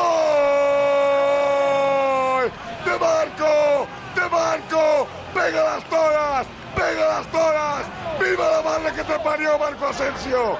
La cogió Garzábal, se dio la vuelta, le vio, se dio la vuelta Marco, dijo, aquí mi fusil, aquí mi pistola. Le Vamos, esa pistolita. ¡Qué adentro, vale una medalla, vale Oh. pelear por el oro, vale para que seas titular, vale para que te lo creas otra vez, de una vez en tu vida. Marca la selección, a cuatro para el final. Marca el que todo el mundo esperaba, el que leía las portadas, el que escuchaba los comentarios. Marca Marco Asensio. Llama a Roberto España a la final. Uno, Japón, cero. Pues ahí está, fue el momento en el que Alberto Pereiro cantaba ese gol de Marco Asensio que nos metía en la final de los Juegos Olímpicos que luego perdimos contra Brasil y dejamos fuera en el camino a esta Japón que se parece mucho a la Japón que podemos ver hoy y de hecho la selección española también se puede parecer mucho a la selección que vimos en el verano pasado en esos Juegos Olímpicos. Pereiro, ¿qué tal? Muy buenas. ¿Qué tal, chicos? Muy buenas. Me acuerdo aquel día por la mañana eh, que hicimos un. Por, la mañana horario español, porque el partido fue por la tarde en España y a la noche ahí en, en los juegos donde estaba. Y sí que eh, hablé contigo después de un partido de la selección de baloncesto y te dije, Félix, no sé qué me ha pasado, que me he quedado sin garganta. Pues nos comimos aquel partido con prórroga incluida, que fue una maravilla para todos. ¿Qué tal, chicos? ¿Cómo estáis? Muy buenas. Pues muy bien, eh, ¿cuántos japoneses hay de esa convocatoria de Tokio y cuántos españoles hay de esa convocatoria de Tokio de Luis de la Fuente? Hay 17 en eh, total, 10 de Japón y 7 de España. Ayer eh, Burgos los desgranaba uno por uno. Además, la gran mayoría futbolistas importantes. ¿Se acuerdan de que la convocatoria de la selección para eh, los Juegos Olímpicos también eh, dejó muchas, muchos dimes y muchos diretes en cuanto a la convocatoria de ciertos jugadores que habían venido de la Eurocopa y que terminaron completamente reventados. Veas el caso de Pedri y de Dani Olmo sobre todo y en menor medida el de, el de Mikel Oyarzábal que eh, pues mira, ahora no puede estar con, con- nosotros aquí, pero eh, que sí que estuvo en los Juegos, pero de aquella y siete, Marco Asensio, Pedri, Dani Olmo, Unai Simón, eh, Eric García, Carlos Soler y Pau Torres, y en Japón hay 10 jugadores, así que 17 de los eh, 62 futbolistas que están inscritos en las dos selecciones estuvieron en los Juegos en el partido del año pasado. Bueno, pues es una selección muy parecida, incluso el seleccionador Hajime Moriyasu, ¿eh?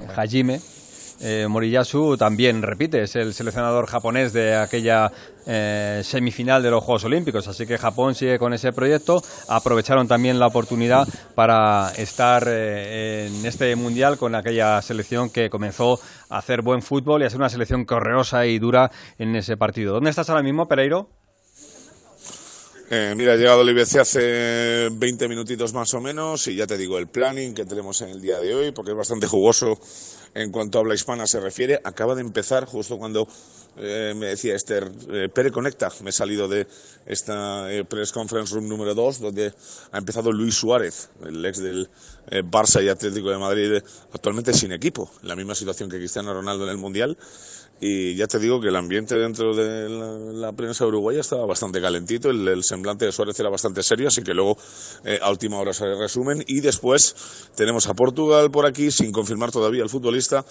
Y a última hora Tite, antes de que ya cojamos aquí el shuttle del autobús y nos marchemos a ese estadio Califa para hacer la previa de España con Burgos, con Alfredo y con todo el mundo. Pero hay mañana hispanohablante aquí en el IBC, bastante movidita. Luego os hago un resumen. Félix. Gracias, Alberto. Pues ahí está, la opción de tener a Pereiro hablando de Japón y luego también escuchando a los protagonistas de la selección de Uruguay. Vamos a seguir hablando de Japón y lo siguiente va a ser escuchar a un periodista con el que estuvo ayer Mireia Roch, eh, nuestra compañera que estuvo hablando en la concentración de la selección japonesa con este periodista que se llama Shin. A alucinar. ¿Cómo habla castellano este periodista?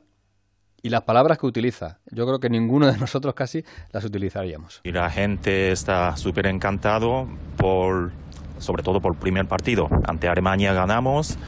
Y sí, por ejemplo, Shibuya, un cuartel de Tokio, está mucha gente, estaba mucha gente y celebrando ¿no? Eh, la victoria. Mm, Lo que pasa es que el segundo partido ha sido, bueno, derrota bastante decepcionante, pero bueno, vamos a mirar adelante. ¿Cómo crees que va a plantear Japón ese encuentro? A ver, sí. eh, mm, sabemos que España es un equipo de- poderoso, ¿no? Y Japón no estamos en nivel, al mismo nivel.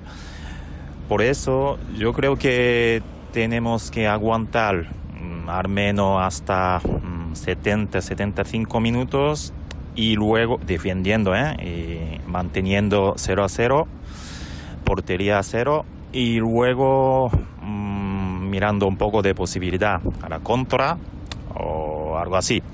Pero bueno, partido será dominado por parte de España, mm, monopolizando la posesión. Esto ya sabemos todo el mundo. Pero bueno, al menos unos o dos ocasiones lo tendremos, ¿no? Hay que aprovechar eso. Monopolizando, ¿eh? Un japonés diciendo monopolizando, decepcionante, poderoso, y le sale a veces como un tono así, eh, como sevillano, armeno, podemos tener alguna oportunidad, ¿no? Pero bueno. Armeno. armeno. Eh, Mireia Roch, ¿qué tal? Muy buenos días. Hola Félix, ¿cómo estás? Aquí estamos con los acentos, eh, Sí. que, que se nos mezcla todo, ¿eh? A todos. Claro, claro, a ti te sale el argentino y a, A mí el argentino. y a Sin el andaluz, ¿no? Asín, el andaluz, sí, Claro. sí, sí. Y Paco cuando cuenta chistes eh, se Claro. pone mucho más malagueño de lo que es Claro, habitual. exactamente, exactamente. Claro, nos dejamos llevar. ¿Cómo estáis? ¿Todo bien? Todo bien por aquí. ¿Y los japoneses qué tal? ¿Cómo les vistes?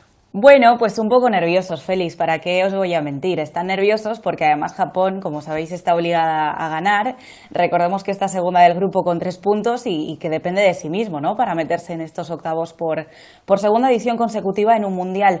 Eh, ya lo decía Sin, van a salir, eh, me sorprendió eso, ¿no? 70-75 minutos al menos cree que van a estar ahí aguantando la portería a cero, defendiendo.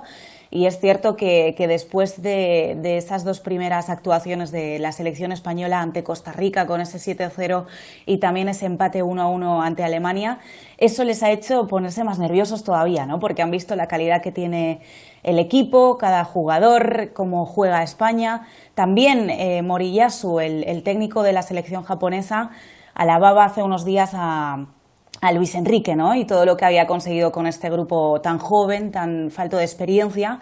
Y bueno, y saben que es un partido en el que van a tener que estar muy atentos al juego de la roja. Me parece que va a ser dominante España en ese sentido y que Japón va a tener que adaptarse un poquito a, a lo que plantee, ¿no? Al partido que planteen los de Luis Enrique. Ayer te preguntaba por la cantidad de aficionados, eh, perdón, de periodistas japoneses Sí. que cubren eh, este mundial, siempre muy numerosos. Eh, Tú que te mueves por Doha, ¿has podido ver también que hay alguna, algún seguidor japonés o, o no, no has visto mucho ambiente en ese sentido? Sí, han, han venido, no sabría decirte en cantidad cuántos. Ayer, por ejemplo, en el entrenamiento este previo que hicieron antes de este partido que nos espera hoy ante España, eh, les preguntaba a los compañeros de, la prensa japonesa cuánta gente de Japón ha venido. Eh, no tienen una confirmación por parte del gobierno. Es cierto que sí que me han dicho que, Japón está muy entusiasmada con este mundial. Ha venido gente, de hecho yo los he visto muy característicos, ¿no? Con las caras pintadas, con, con todos los atuendos. Eh, pero no sabría decirte exactamente cuántos y, y me parece que no es de las más, desde luego, de las más llamativas, ¿no? Ya sabes que las que más se están haciendo de notar están, no sé, Argentina, México. De México también vino mucha gente, eh, Brasil te diría, pero bueno, eh, España y Japón no serían las más resaltables. Ahora es difícil saber, ¿eh? porque yo creo que ya se está convirtiendo en algo habitual que cualquier aficionado vaya vestido como, como los árabes. Eh, y he visto unas, unas imágenes de, de una televisión argentina, además, eh, que estaba haciendo un directo en una de las zonas de, la- de las plazas y han llegado Sí. dos vestidos de, de árabe, le dicen que no, que no, que ahí no puede. Eh, El periodista argentino trata de explicar que él tiene derecho, que está permitido, y luego resulta que eran Sí. mexicanos los dos. Sí, sí, sea sí. que- Porque están aprovechando muchos locales a, eh, a vender, ¿no? Un Claro. poco ese, ese traje tradicional de aquí, de Qatar. Eh, de hecho, Félix, eh, estamos tratando de, de hablar con un chico, se llama Dani, es español y tiene un emprendimiento muy, muy curioso y es precisamente hacer esa ropa tradicional personalizada eh, en los- con los colores de cada selección. Así que bueno, a ver si hoy nos lo cruzamos en esa previa del partido y podemos hablar con él y que nos cuente un poquito cómo le está funcionando. Que lo disfrutes, Mireya. Te escuchamos. Gracias. Adiós, Beso enorme. adiós. Chao, Ahora chao. También en esa previa que vamos a hacer extensa del partido entre España y Japón a partir de las 6 en todas las emisoras de Onda Cero. Seguimos avanzando y vamos a hablar de Costa Rica, porque Costa Rica también nos interesa y Costa Rica le vamos a estar echando un ojito, Paco, porque no podemos olvidar, estamos pendientes de España-Japón, pero el otro partido nos puede marcar ese rumbo que, que venimos hablando. Ahí es donde tenemos que echar las cuentas, ¿no? Dependiendo de, de Costa Rica. Yo veo muy, muy favorita a Alemania en, en ese partido, pero esto, esto es fútbol. Si se ha clasificado Polonia, yo ya confío en cualquier cosa. Pues le acaba de- dar un disgusto a Luis Echavarría, que es A nuestro ver, compañero no, al de, revés, de Costa al revés, Rica. Al revés, si se, ha si se ha clasificado Polonia, ¿por qué no se va a clasificar Costa Rica? Lo que pasa seríamos segundo y encima nos quita. Si nosotros empatamos, pues, pues evitamos a Brasil. Hola Luis, ¿qué tal? Muy buenas. Hola, hola, qué gusto saludarlos. eh, de verdad, un abrazo para ustedes y para todos. Eh, no, efectivamente, si Costa Rica se clasifica, bueno, ¿cómo se, ¿por qué? Porque Costa Rica no ha jugado bien, no ha venido bien preparada al Mundial. Y bueno, si logra la clasificación, imagínense este, esto, estas cosas del fútbol. Lo decía ayer Fernando Suárez.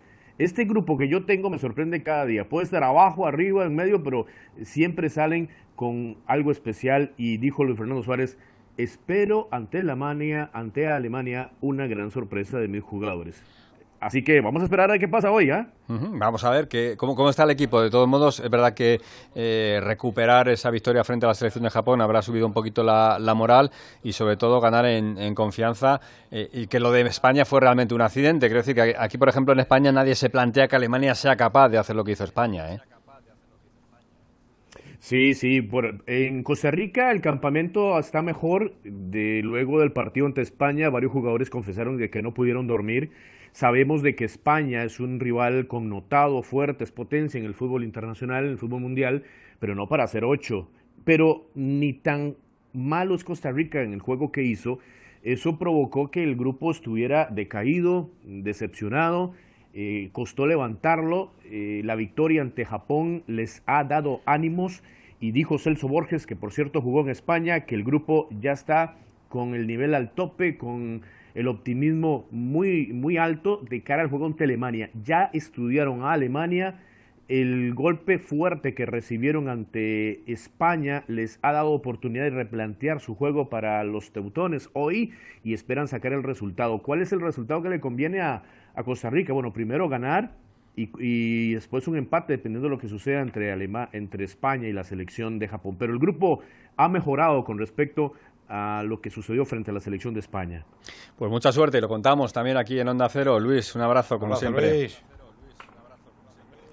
No, un abrazo para ustedes. El técnico, nada más cierro con esto, Hansi Flick de la selección de Alemania, porque Müller dijo que podría ser ocho Alemania. Müller dijo eso. Hansi Flick dijo, lo manifestó en conferencia de prensa, respetamos a Costa Rica, eso sí, desde un inicio vamos a tratar de manejar el partido. Nada más dos cambios, Luis Fernando Suárez en la alineación que ha venido haciendo, Juan Pablo Vargas que juega en Colombia, iría por Francisco Calvo que por doble acumulación de amarillas, no estará en el partido, y Venegas o Contreras en punta de ataque. Un abrazo para todos en Onda Cero, suerte también hoy está España frente a Japón. Gracias, Luis. Ahí está la información de la selección de Costa Rica, eh, que se va a enfrentar a la Alemania de Hansi Flick, como decía, con el arbitraje de la francesa Frappard, que va a ser otra de las grandes imágenes de este mundial. Por fin, una colegiada al frente de un partido mundialista. Y de Alemania le voy a preguntar a Hugo Condés, eh, porque Alemania viene insistiendo, Alemania que España tiene que ganar, el fair play y todas estas historias.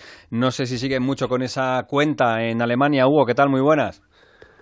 ¿Qué tal? Muy buenas a todos. Pues eh, no te creas, Félix. Yo, fíjate, hoy hablaba con, con contactos que tengo en Alemania y me dicen que allí son bastante menos mal pensados de lo que somos en España, con este tema de los biscotos y tal, y que además, visto cómo juega España y visto cuál es la personalidad de su, de su entrenador, como es Luis Enrique, no tienen ninguna duda de que España va a salir a ganar.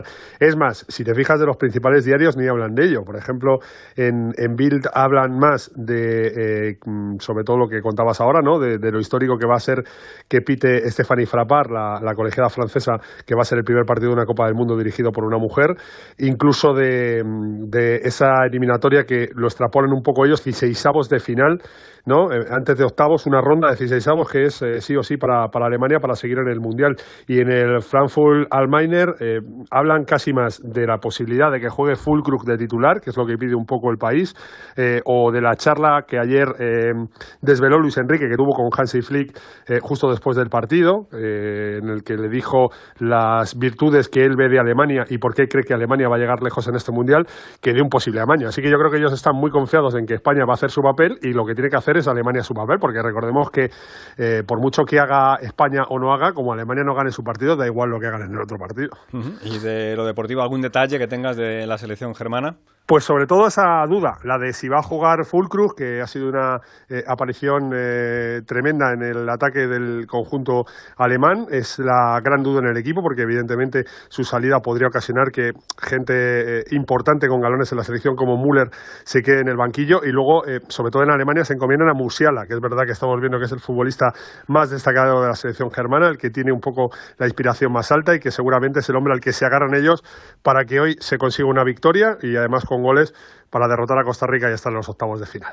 Gracias, Hugo. Te escuchamos. Un abrazo, Un abrazo. Hasta luego. Bueno, pues ahí está. Es eh, Alemania-Costa Rica, a la misma hora que el España-Japón. Todo en el Radio Estadio a partir de las 8 los partidos, desde las 6 en todas las emisoras de Onda Cero. Antes, a las 4, estaremos también con la doble jornada del otro grupo. A partir de las 4 de la tarde, ese Croacia-Bélgica y el partido entre Canadá y Marruecos, que contaremos aquí en la web de Onda Cero.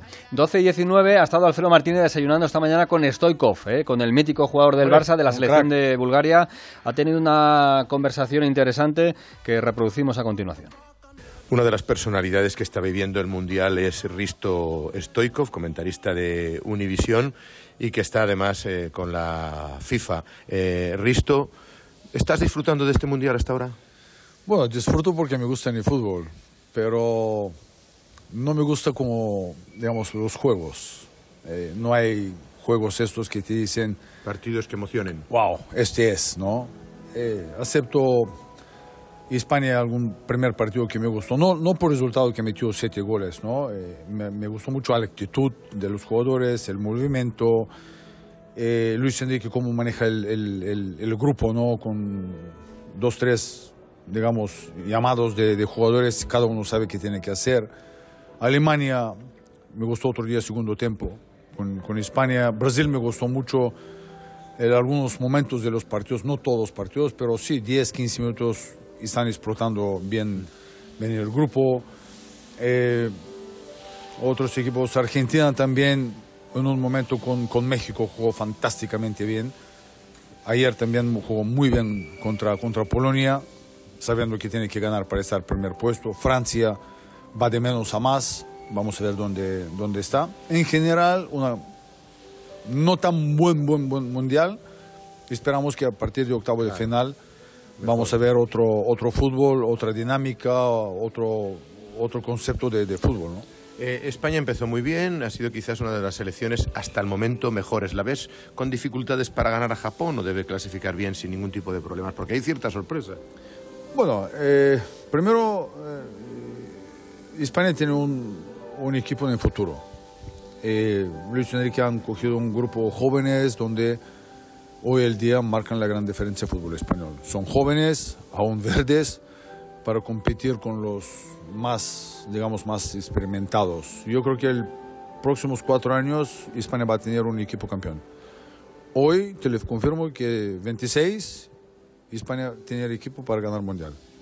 Hoy es poco más difícil porque son eh, demasiado jóvenes todavía. Eh, y le pesa, la, digamos, la, la, la, gran responsabilidad. Otro día se ha visto contra Alemania, los últimos 15 minutos del partido contra Alemania ya ha puesto la marcha automática y cómo estaba apretando, cómo estaba sufriendo. Esto es lo lógico. Pero sí, Luis Enrique tiene un grupo, eh, jugadores espectaculares, jugadores veteranos que marcan la gran diferencia. Otro día Jordi espectacular, Jordi Alba. Eh, digamos, a a Busi, como, como siempre, Pedri está creciendo, eh, chaval, eh, Gaby también está creciendo, pero también equipo completo a mí me gusta mucho. Pero me tú eres, gusta. tú eres un enamorado de Pedri sobre todo, ¿no? Eh, somos ocho, ¿qué quieres que te diga?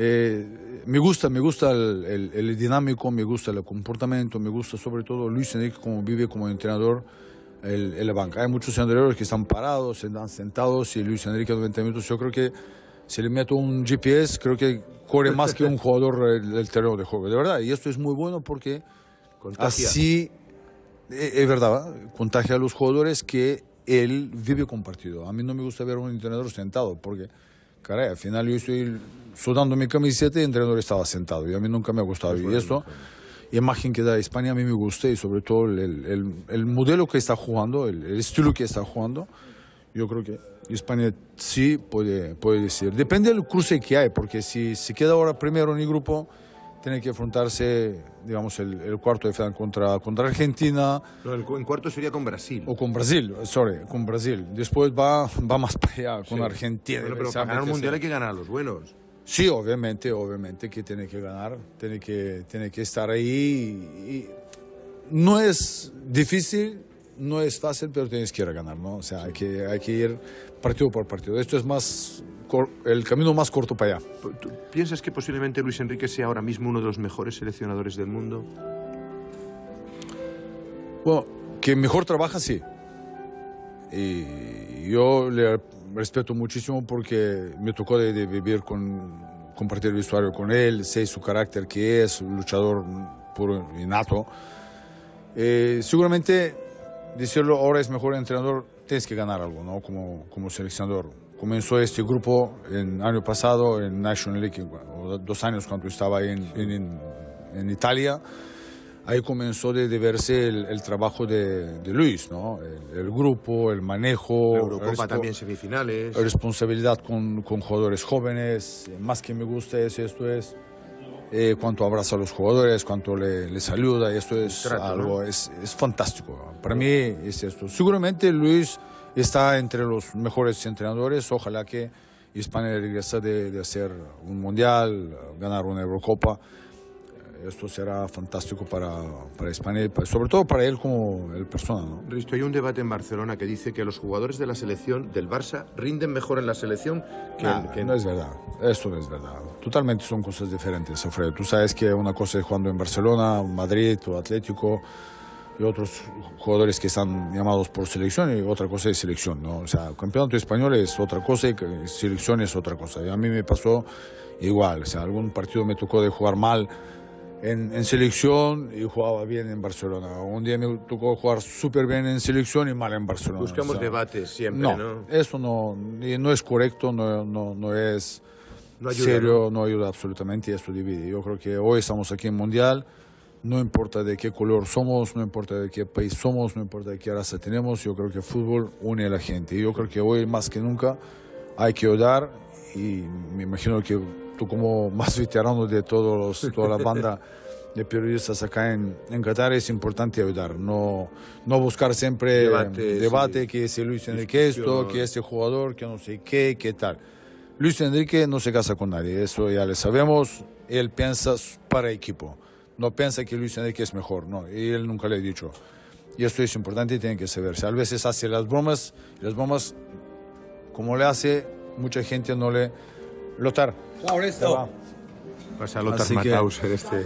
Es ah, ah, importante de saber dividir, no, no separar, porque esto, por un grupo joven, cuanto Peligroso también, ¿no? pegas, digamos, críticas y todo esto, también llega esto.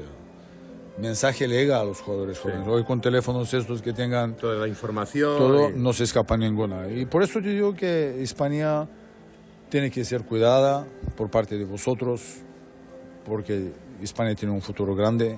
Y te lo digo, te lo confirmo hoy, que 26 España Puede ser va a, tener, va a tener un equipo muy competitivo, porque van, van a tener todos 22, 23, 24 años, donde ideal. ya, ya es prácticamente, digamos, una edad donde ya vas a tener muchos años de, de recorrido, muchos años de sacrificio, muchos años de trabajo, muchos, muchos partidos de, de- de equipos que están jugando. Y yo creo que esto es fundamental.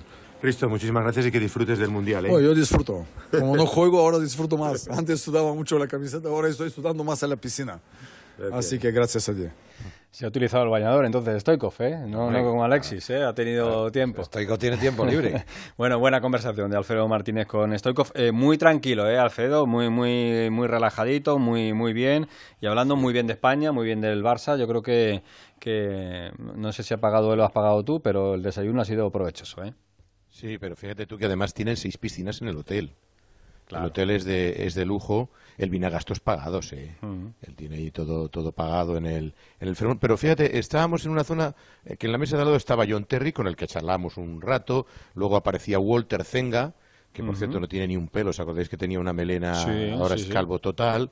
Lothar Mataos, o sea, por allí estaban multitud de futbolistas que están todos invitados por Infantino, Ronaldo, Roberto Carlos, a estos no los he visto, pero están también Kaká y compañía por esa zona y conviviendo en ese ambiente de la selección. Me ha llamado la atención mucho la rotundidad con la que dice que España es en el 2026 la gran candidata, ¿no? Dice, mira, tenéis una generación muy joven, pero por recorrido de fútbol, ten en cuenta que, que Stoikov ha sido semifinalista de un mundial, que ha competido en grandes torneos y, sabe lo que es la experiencia en estos campeonatos. Y luego ha pedido un poco de calma, de, no dividir con ese debate de los jugadores juegan mejor con, el, con España que con el Barça. Que dejemos tranquilo el ruido y ayudemos, unamos, no dividamos para que vayan para, para adelante. ¿no? Luego también, eh, eh, él cree que en este mundial, en otra parte que hemos hecho charlando con, con Risto, que Brasil es la gran favorita que tiene muchísimos jugadores, Richarlison, Gabriel Jesús, que tiene mucha pegada, y él cree que ahora mismo es el gran candidato por encima de todos, de todos los demás. Y me dice que cree,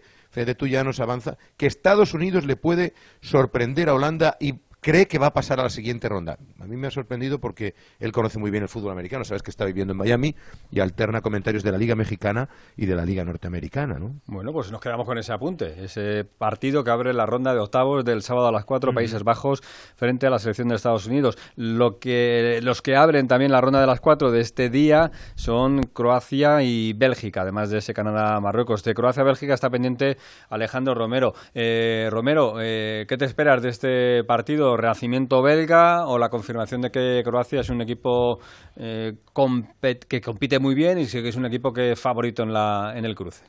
Hola, Félix, hola a todos. Estoy todavía impactado por ese sonido del piano de fondo. En Sí, esa charla bueno, muy- muy hotelero, En esa sí, charla, sí. en esa Claro. charla intimista de, de Alfredo con, con Stoikov. Dos bestias, uno de la narración y otro en, en el campo, ahí encontrados en, en ese, ¿Cómo te en esa charla, ahí? que me ha gustado, me ha Sí, gustado. Siempre, siempre, siempre hay que tener eh, recuerdo y dedicación y sobre todo valorar las, las cosas en su justa medida. Ya está bien ahí Alfredo con Stoikov.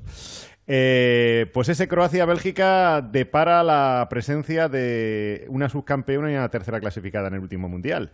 Croacia y Bélgica que estuvieron pujando por una final, por un mundial y al final quedaron segunda y tercera en, en el último mundial. No, no lo olvidemos nunca, ¿no? Croacia viene de esa goleada ante, ante Canadá y ahora mismo con un solo punto conseguiría, conseguiría la, la clasificación para la siguiente ronda, para la ronda de, de octavos de final.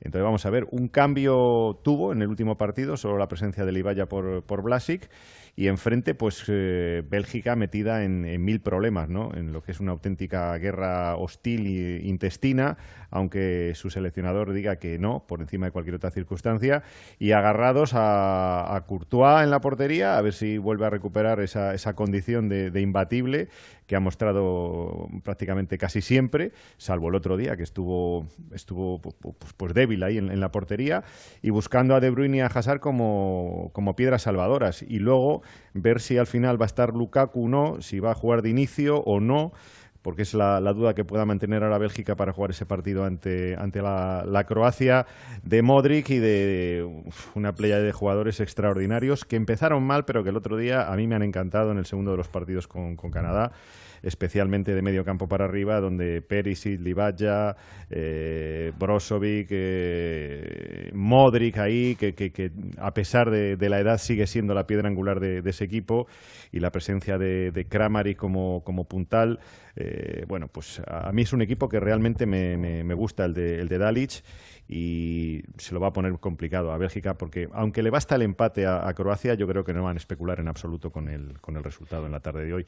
Y Bélgica, pues un tiro al aire, a ver por dónde sale Sí. hoy, porque, porque realmente es una selección, dicen que está en, en su fase final, por lo que a muchos jugadores hace, hace referencia, que es el final de una, de una época de una era, pero van a morir matando, estoy convencido también, porque un mundial, después de que se les escapara el último la posibilidad, la, la van a agotar, seguro. Bueno, Bélgica, que no es la selección más veterana eh, del mundial, eh, que es la quinta en ese orden, no llega a los 28 años, son más veteranas en, en, en todos los jugadores de la plantilla, Brasil o Argentina, que la propia Bélgica, ¿no? La más veterana, las dos ya se han marchado a casa, México e Irán. Ah. El resto continúa. Y, por cierto, no es el único Alfredo Martínez que se cruza y habla con míticos del fútbol, porque Romero también tiene el suyo. Sí. ¿eh? Lo podemos escuchar. Sí, sí, sí, con Valderrama. Hombre, El colombiano. favor, escuchamos. colombiano. Pues adivinen ustedes con quién estamos, con el pibe Valderrama. Joder, ¿cuántos años, pibe? mucho tiempo. Desde, desde el 90 o no, pues ¿cuándo Sí, fue? Sí, 91. después- 91, después de- del Mundial de Italia. Sí, mucho tiempo, mucho Bueno, tiempo. ¿Qué tal? ¿Te trata la vida bien? Todo está muy bien. eh. Está bien, la vida está bien. Bueno, la pena es que no estéis en el Mundial jugando, ¿no? Ah, sí, eh, no, tenemos un equipo para eso, pero bueno, no se logró la clasificación. Usted sabe que las eliminatorias son duras. Viste ahora Argentina, eh, hoy jugó bien Argentina, ¿eh? Ganó. Después del primer partido que todo el mundo se asustó, ganó los dos partidos y terminó primero para evitar a Francia, pero ganó. Y eso, eso es bueno, ahora viene otro mundial. Ahora viene otro mundial, además les ha puesto el camino fácil, porque ah, si, si superan la eliminatoria, en principio con Australia, luego tienen un cruce también fácil, o sea que... Pero bueno, nunca se sabe, ¿no? Un mundial... No se sabe. No hay que Uno, echar cuentas, uno- ¿no? uno piensa que es fácil, pero no es fácil. ¿Quién iba a pensar que Australia iba a pasar? Y, y pasó. Pasó. Y Dinamarca que hizo una eliminatoria buena que va afuera. El fútbol es ese, el fútbol no hay que hablar, hay que ganar. Bueno, cuéntanos algo de España, ¿cómo lo has visto? Ahí- a nuestra España. El equipo que mejor me gustó fue España. ¿El que más te gustó? Sí. Sí, sí, me gusta el estilo de España. Eh, Del jugador individual me gusta Pedri. Me ha, me ha gustado más. Vino al Mundial y demostró lo que hace en, en Barcelona, pero juega bien. A e- Ese es el jugador que más, que más me ha gustado en el Mundial. Pedri. Pedri. ¿Tú ves a España con posibilidades de, ganar el título o, o es mucho hablar? Si no se confía, sí. Para que se confía mucho. Se confía mucho. Partido contra Alemania, el, el número 10 era el arquero. Se la tiran todos al arquero y es muy difícil. El arquero sabe jugar, pero tampoco todas las pelotas para el arquero. Si no se confía, puede llegar. No hay que arriesgar, ¿no? No, tampoco tanto. Uno arriesga, en el fútbol arriesga. Pero mucho no, mucho. Arriesga mucho. Por eso juega así. A mí me gusta, pero arriesga mucho. No está Higuita, ¿no? Para, para arriesgar. No tan loco, no tan loco. no tan loco. Bueno, pibe, un placer hablar No, contigo. el placer Después es de tantos años. No, Me alegro mucho un placer. encontrarte. Alegría Un abrazo verte. Gracias. Estoy viendo todavía a Valderrama ahí con la camiseta blanquivioleta, la publicidad de Helios, ¿eh? Y Son el, pelo y el rizado. pelo rizado ahí, sí señor, el, En pibe. el, en el Bernabéu, además, en aquella imagen Sí, para la historia. icónica con Mitchell. Sí, de sí, Mitchell, sí, sí, sí. Bueno, Sí, eh, eh, tiene razón, ¿eh? Yo creo que... Yo lo de Unai Simón Sí, tiene, to- tiene sí. toda Tiene, la razón. tiene- tiene razón y gracia al contarlo. Dice, no se Claro. puede jugar con el portero de 10, juega con el portero de 10. Sí, sí. No arriesgar tanto. Y luego, fíjate, eh, hace referencia claramente a Pedri y al modelo del, del Barça en cuanto al juego de la, de la selección. Yo creo que ahí casi todos los eh, la gente de fútbol coincide, ¿no? Y es- esa es una buena noticia para, para España, pero lo del riesgo, cuidadito. O sea, hombre, también es una, una valoración ventajista, ¿no? Eh, si dices, me, me encanta España, pero si no arriesga, si, si gana bien, porque me encanta España, y si no gana, claro, es que no se puede arriesgar tanto, ¿sabes? A ver, si no arriesgas, a lo mejor no eres la España que gusta. Si es que- Hombre, claro, es eso, claro. yo- sí, pero vamos, que se puede evitar eh, arriesgar tanto en defensa y tanto pasecito a, a Unai Simón, ¿eh? Yo creo que eso eso eh, se puede subsanar. Se puede. Bueno, eh, seguimos avanzando Él también. sabía mucho de riesgos porque tenía a Higuita detrás sí.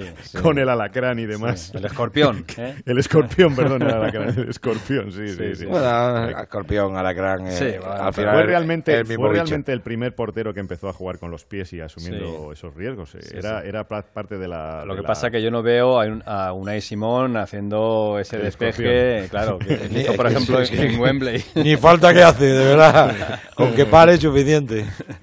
Bueno, seguimos avanzando. También a las cuatro, Canadá, Marruecos, Rafa eh, y también Alberto. eh, bueno, pues es un partido en el que Canadá está eliminada. Puede ser trampa, ¿eh? porque Canadá a mí me ha gustado, al menos durante algunas fases de los partidos me ha parecido una selección bastante interesante, pero es verdad que Marruecos me parece una selección ya muy hecha y que ha conseguido hacer un buen, buen equipo, Rafa. Bueno, y de hecho ellos lo saben, ¿no? Ayer en la rueda de prensa, Wally Regragui, eh, el entrenador de Marruecos, lo dejaba claro, ¿no? Que, Canadá va a tener su orgullo, que, nadie quiere perder estos partidos y que eh, ellos tienen toda la presión porque hay mucho que ganar y, y nada, bueno, y si, si no, si consiguen pasar, pues harán historia.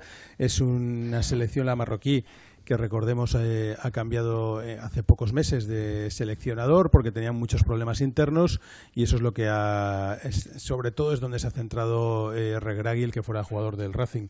Eh, la verdad es que uno de los hombres que ha recuperado es Acillek, eh, que es una de las grandes estrellas y al final eso pues es muy importante para una selección como la marroquí. Vamos a ver qué ocurre con, con Bono, si finalmente está eh, o, no, o no está eh, para el partido y cómo se encuentra Agraf, que yo creo que es una de las claves eh, para ellos. Es importantísimo y el último partido ya lo jugó eh, con molestias físicas y veremos eh, en el día de hoy si está si está a tope para porque puede ser una de las claves para sobre todo para, para el, ataque de Marruecos no para esas entradas por banda que tan que también eh, hace Hakimi Eh, bueno yo creo que Marruecos es favorito que Marruecos ha demostrado hasta ahora que se merece la clasificación, pero en un partido puedes echar todo a perder, todo al traste, con lo cual eh, vamos a esperar a ver qué ocurre esta tarde. Si ganan, sabemos que serán primeros.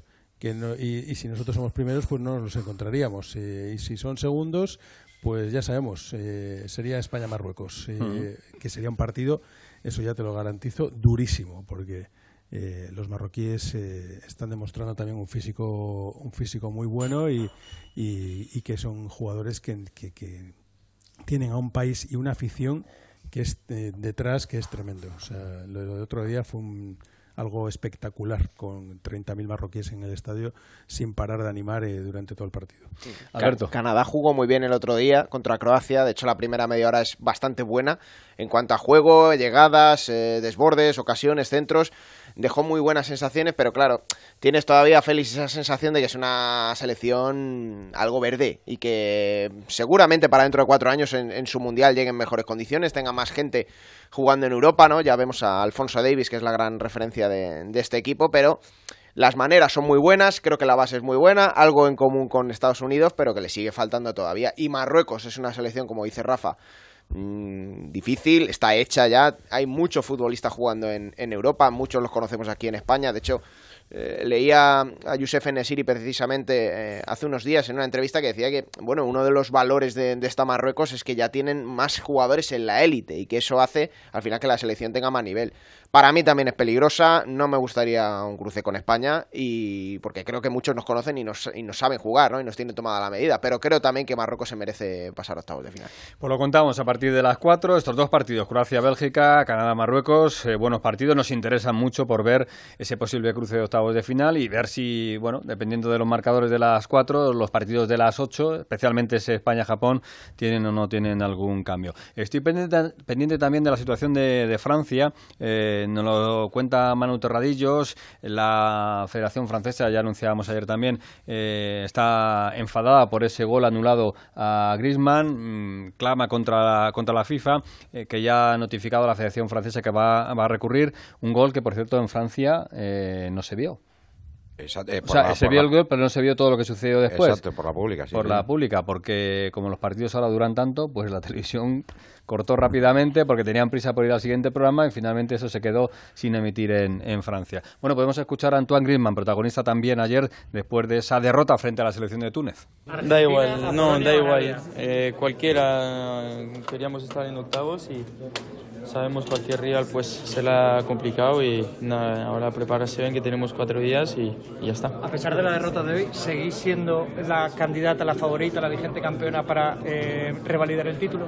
No sé, paso a paso, como me han enseñado partido a partido y, y primero hay un octavo que hay que jugarlo, prepararlo bien y luego veremos. Bueno, hablando de la selección de, de Polonia, que va a ser el rival de, Francia en los eh, octavos de final. Eh, curioso, ¿no? Lo de este mundial. Estamos viendo eh, mucho tiempo añadido, ya lo hemos comentado en varias ocasiones, pero sobre todo estamos viendo que pasan muchas cosas en esos minutos de, de añadido. Y bueno, ya se concede un gol, luego ya se quita.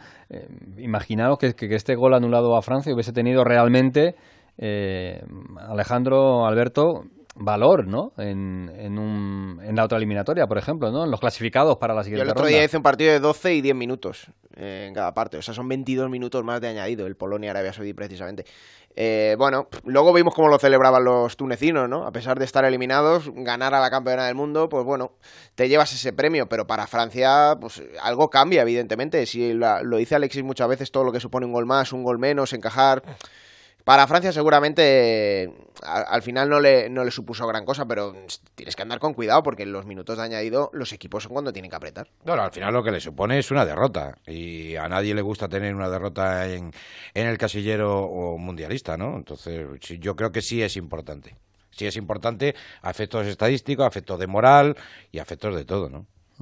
Bueno, pues eh, Francia, que sigue adelante y bueno, pues vamos a ver si mejora, porque es verdad que lo que me comentaba anteriormente Oscar Conde, lo del equipo de los peluqueros, Mm. pues es, es curioso, ¿no? Que, que ayer Francia optase por el equipo B, que, que puede ser lo que podría hacer a lo mejor España hoy con. Lo ha dicho Japón. Alexis, con Sí. jugadores que estaban fuera de posición. Claro. Porque yo me, ah, recuerdo hablar ayer con Venegas, ah, cuando salió la alineación, FIFA daba una y la selección francesa daba otra. La Federación de Francia daba otra. Una ponía Camavinga de lateral, otra le ponía al medio. Ni ellos mismos sabían colocar los hombres como los había puesto de Sams. Por cierto, eh, al hilo de la, de la información que nos daba Oscar Conde en el inicio de, del programa, de, de los palos a Camavinga, no vi el partido entero, la primera parte la vi entera, y no me parece que Camavinga fuera eh, ni mucho menos el peor de Francia. Cumplió dentro de una posición muy, muy complicada y, y claro, lógicamente tienes que perder el sitio en algún momento, pero para nada me pareció uno de los, uno de los peores de Francia. Paco, eh, es que hay que explicarlo todo. Eh, si pones a Camavinga de lateral izquierdo, pues Claro. evidentemente le estás pidiendo que juegue en un sitio que no es el Claro. suyo, en una posición que no es la suya, y luego, y no, no solamente a Camavinga, es que ayer la alineación que hizo, que puso en, en el estadio de Education City eh, de Shams fue una alineación para perder el partido. Porque Era un cada- equipo- estaban todos descolocados. Era un no había ni un jugador que estuviera en su posición.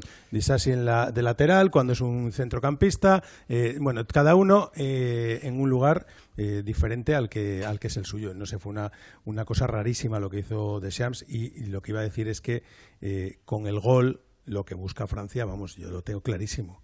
Busca que FIFA le, devu- le, le deba una. O sea, porque ayer les daba igual, un gol más que un gol menos, ellos ya estaban clasificados y iban a ser primeros. Yo no sé si veríais, a- daba- veríais a través de, exactamente lo mismo. veríais a través de las imágenes, pero eh, aparte de que fuera un equipo absolutamente experimental, el de, de Shams y el de Francia ayer, eh, había imágenes en la primera parte del, del banquillo de Francia entre risas, eh, parece que estaban hablando, estaban contándose chiste, porque estaba riéndose Mbappé. Sí, Romero, pero ¿sabes Griezmann. lo que pasa? Que luego, por ejemplo, Camavinga eh, ahora está pagándolo. Eh, al que le haya puesto de lateral izquierdo, que le haya puesto fuera de Sí, posición, no. porque le están dando palos y parece que... mm, pero, pero hombre, siempre buscas una víctima al final para justificar, ¿no? Eh, pero eh, más, que, más que nada, eh, que Francia al final trató de maquillar su, su imagen, porque la, la mácula ya la tienen, o sea, la mancha en este mundial la tienen, porque eh, como campeona del mundo y aspirante al título, perder un partido ante, ante Túnez no deja de ser una mancha en el, en el camino hacia, hacia ese título.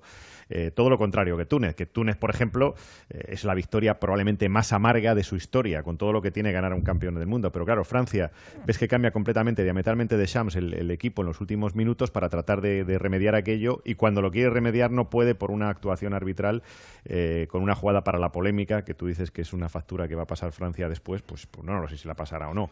Pero el, el Tú me dirás lo que le influye a Francia ahora mismo. El reglamento es el que es. El reglamento es el que sí, que que es. sí, pero ya, ya, pero ellos ahora les, les recuerdan, o sea, el tema, oye, mira, este gol debería de haber subido al marcador, no ha subido, no me la vuelvas a liar. Y cuando llegue un partido de semifinales o de, o de cuartos, eh, eh, se lo pensarán. Bueno, Se sí, lo pensarán. pero siempre le recordarán el gol de Enrico en la mano. o sea, Lo vemos, lo vemos, lo vemos. Tenemos Bueno, aquí un modelo de la selección ahora, eh, cuidado. Cuidado. tenemos... eh, Cuidado que tenemos un modelo aquí de la selección que se está poniendo los, los auriculares. A ver, chicos, es que me he puesto mi camiseta de la selección. Ah, bueno, vale, vale, Sí, vale. sí, sí, sí. ¿Qué número llevas, Mira qué bonita es. Sí, sí. ¿Perdón? ¿Número? Qué bonita sí que bien te dorsal? queda. Cuatro. El 4. Number Jugar four. hoy va, va a dar, va a dar estopa No, hoy. no de Pau. Va a dar estopa. No de, De Pau. Burgos. Como debe ser, F. Burgos, Paquito. F. Burgos. Esto es así. Y además, Paquito, estilizada. ¿Sabes lo que te quiero decir? O sea, que te ve ahí, Bien vestida. entalladita, Bien vestida, entalladita. bien vestida. ¿Pero modelo un poquito- actual o, o modelo vintage? A ver, yo vintage tengo 20 camisetas. Ujú. La, de la, la del Mundial de Qatar 2022. Yo vintage tengo unas cuantas de hace tiempo, pero esta no, esta es la... La de- FETEN. la de esta... La. La, la de este mundial, La sí, de hoy, sí. la de hoy. Sí, sí, es, es bonita, está muy bien. Ten pero cuidado porque igual bajas a jugar hoy. Como No, te vean así, igual te dice que calientes. un- Una, una rampa, una molestia en los isquios de la pierna izquierda, pa- Paco, Félix, entonces tengo, tengo problemas. Y además llevo sin entrenar dos días. Oh. Pues no Está sobrado. Hay que guardar. Te reservamos para las rondas importantes, no pasa nada. Yo la final. Bueno, dejadme que está también por ahí Alberto Pereiro, que está pendiente de la jornada de mañana, porque mañana tenemos también buen fútbol, ¿eh? Gana Uruguay, Corea-Portugal, ¿Gana Brasil, Uruguay, Camerún, gana Uruguay, Uruguay gana, nos da lo mismo. Y también tenemos el Serbia-Suiza. Y está Pereiro, que acaba de escuchar al seleccionador de Uruguay, a Diego Alonso. Pereiro. Eh, pues sí, acaba de terminar la rueda de prensa tanto de Luis Suárez como de eh, Diego Alonso. Eh, Luis Suárez ha dicho que hay que hablar menos eh, después de los partidos, los que juegan poco y, jugar más y que aquí está todos a una. Ha repetido más o menos el mensaje que lanzó ayer a través de redes sociales y ya te digo, caras largas, mucha tensión, pocas preguntas permitidas en, en sala de prensa los dos y, mucha prensa de Uruguay mosqueada con la organización de FIFA porque no les dejan preguntar, fruto un poco de la tensión que tienen eh, por el partido de, de mañana. Y luego el tema que que interesa en, en Barcelona, sobre todo. Le han preguntado a, a Diego Alonso sobre las declaraciones de Laporta, eh, recordando recientemente que Araujo no iba a jugar en la Copa del Mundo. Pues eh, mejor que te lo cuente yo, lo escuches, porque ha sido eh, un minutito de dejar bien claro cuál es la posición de Uruguay y si no se ponen de acuerdo va a decidir un tercero, que hay un contrato firmado. Mira. Eso siempre va a depender de, de mí, que soy el entrenador en primer lugar. También depende de un acuerdo que hicimos eh, entre las dos partes, entre Barcelona y Uruguay. Tuviera el alta, el jugador iba a estar disponible. Si hay un desacuerdo, lo decide un tercero. Yo fui eh, personalmente a hablar a, a Barcelona, hablé con, con Xavi, con el doctor Pruna. El jugador sigue en evolución franca y cuando el jugador esté apto va a estar, va a estar apto para poder participar. Lo que no podemos adelantar ni poner una fecha que va a ser para el año que viene o el que viene. ¿no? Simplemente es una cuestión médica que la estamos siguiendo. Mañana no. Por el momento, no. Mañana no, pero depende No, de mí. hecho, es el resumen. No, Sí. sí, o sea, lo que decía Uruguay, perdona, es que ellos tomaban la última decisión, que aunque hubieran llegado a un acuerdo con el Barcelona, quien decidía si jugaba o no era la Federación Uruguaya porque estaba bajo su eh, potestad. Eso sí, habían llegado a un acuerdo, pero que se lo están saltando a la torera. Había muchísima preocupación en el Barça, de hecho Araujo, eh, Xavi ha venido en Qatar y ha estado con Araujo.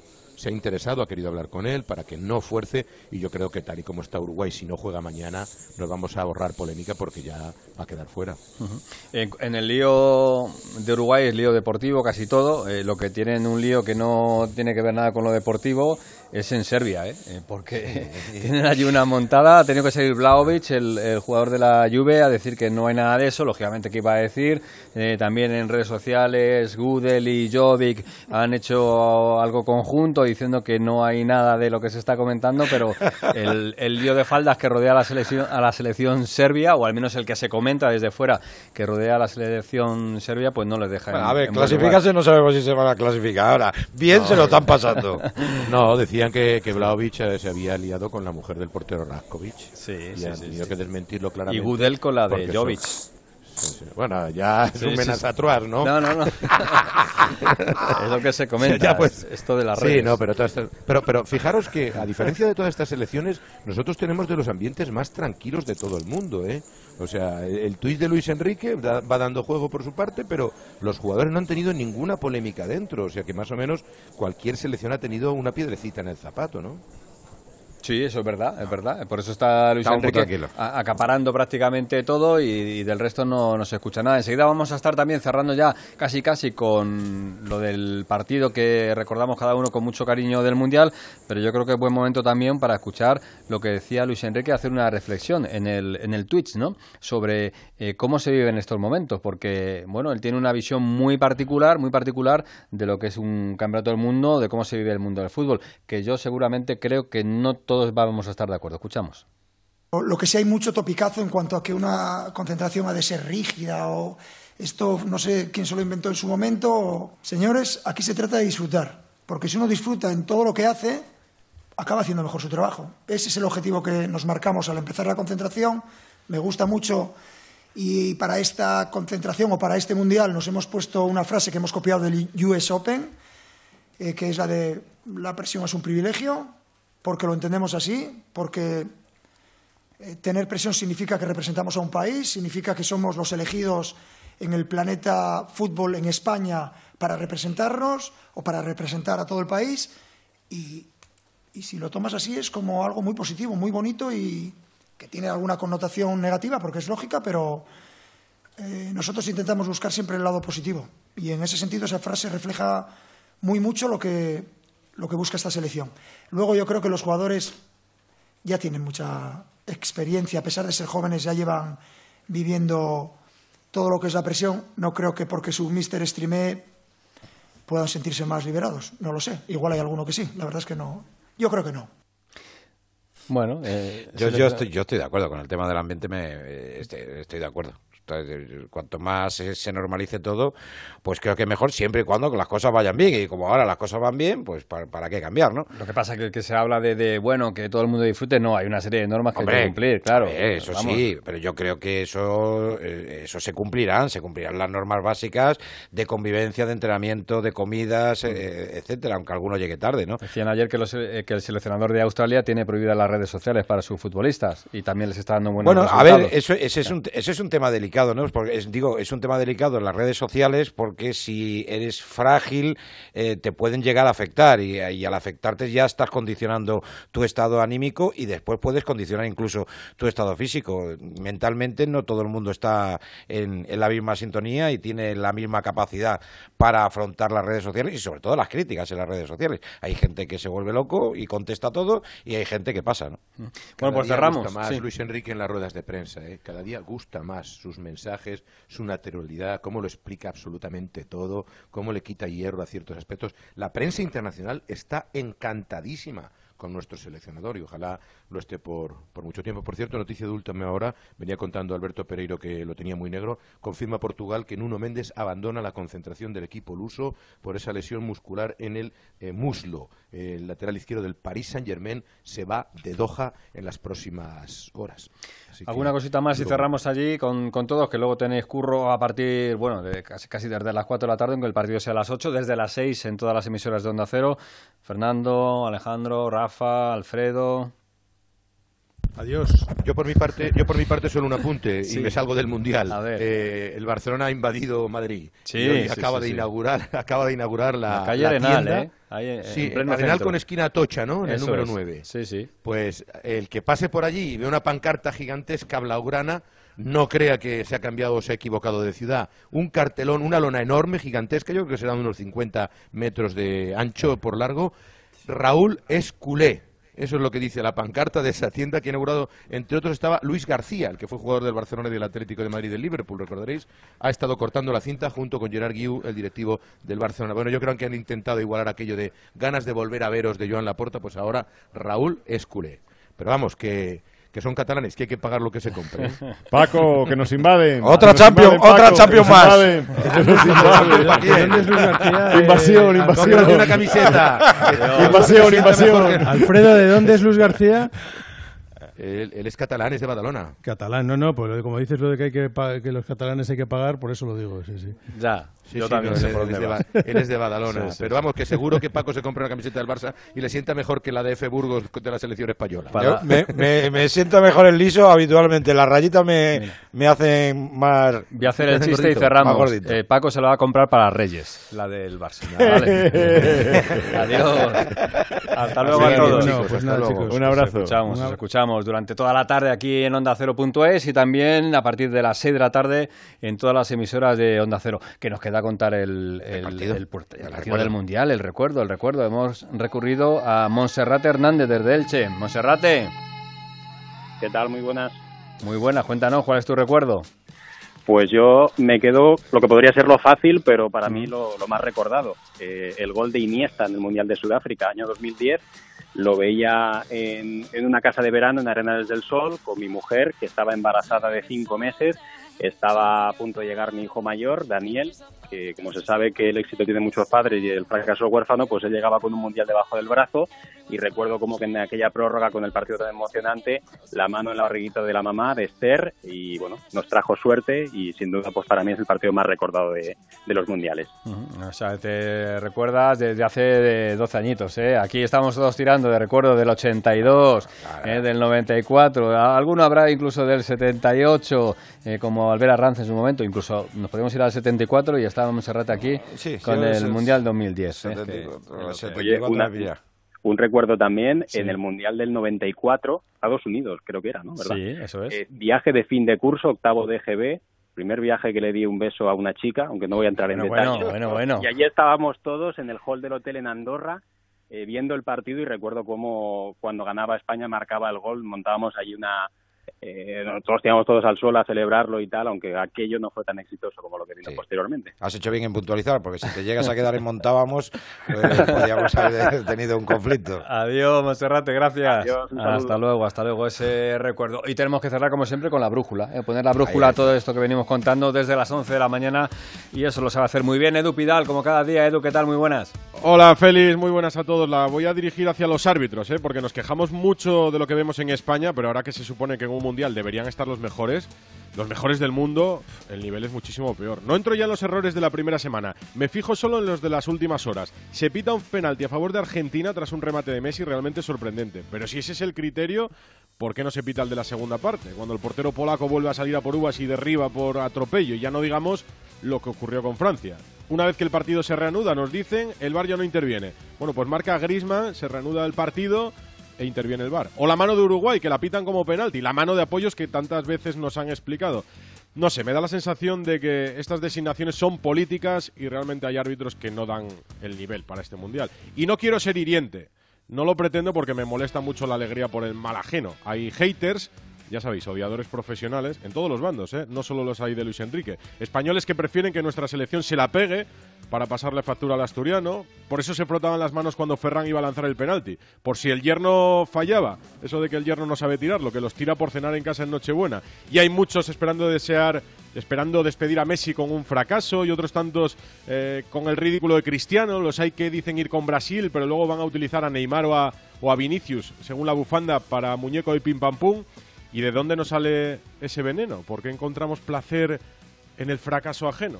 Bueno, voy a ponerme un vídeo de Joaquín Valdés, el psicólogo de España, que me diga, Edu, escucha mi voz, relájate, coge aire despacio. Muy bien, Edu. Y ya estoy mejor, ya estoy preparado para disfrutar de España, del Radio Estadio, que se puede ver también en Twitch. Ahora me voy a la cocina, que ya tengo puesto el pantalón rojo de España y el fuego encendido para cocer cuatro huevos, que hasta el 18 de diciembre yo soy del equipo de Luis Enrique. Y nosotros también. y contigo. Gracias, Edu. Relájate, Edu. Hasta luego. Terminamos la una en punto de la tarde, especial en Onda Cero.es del Mundial. Volvemos a las cuatro.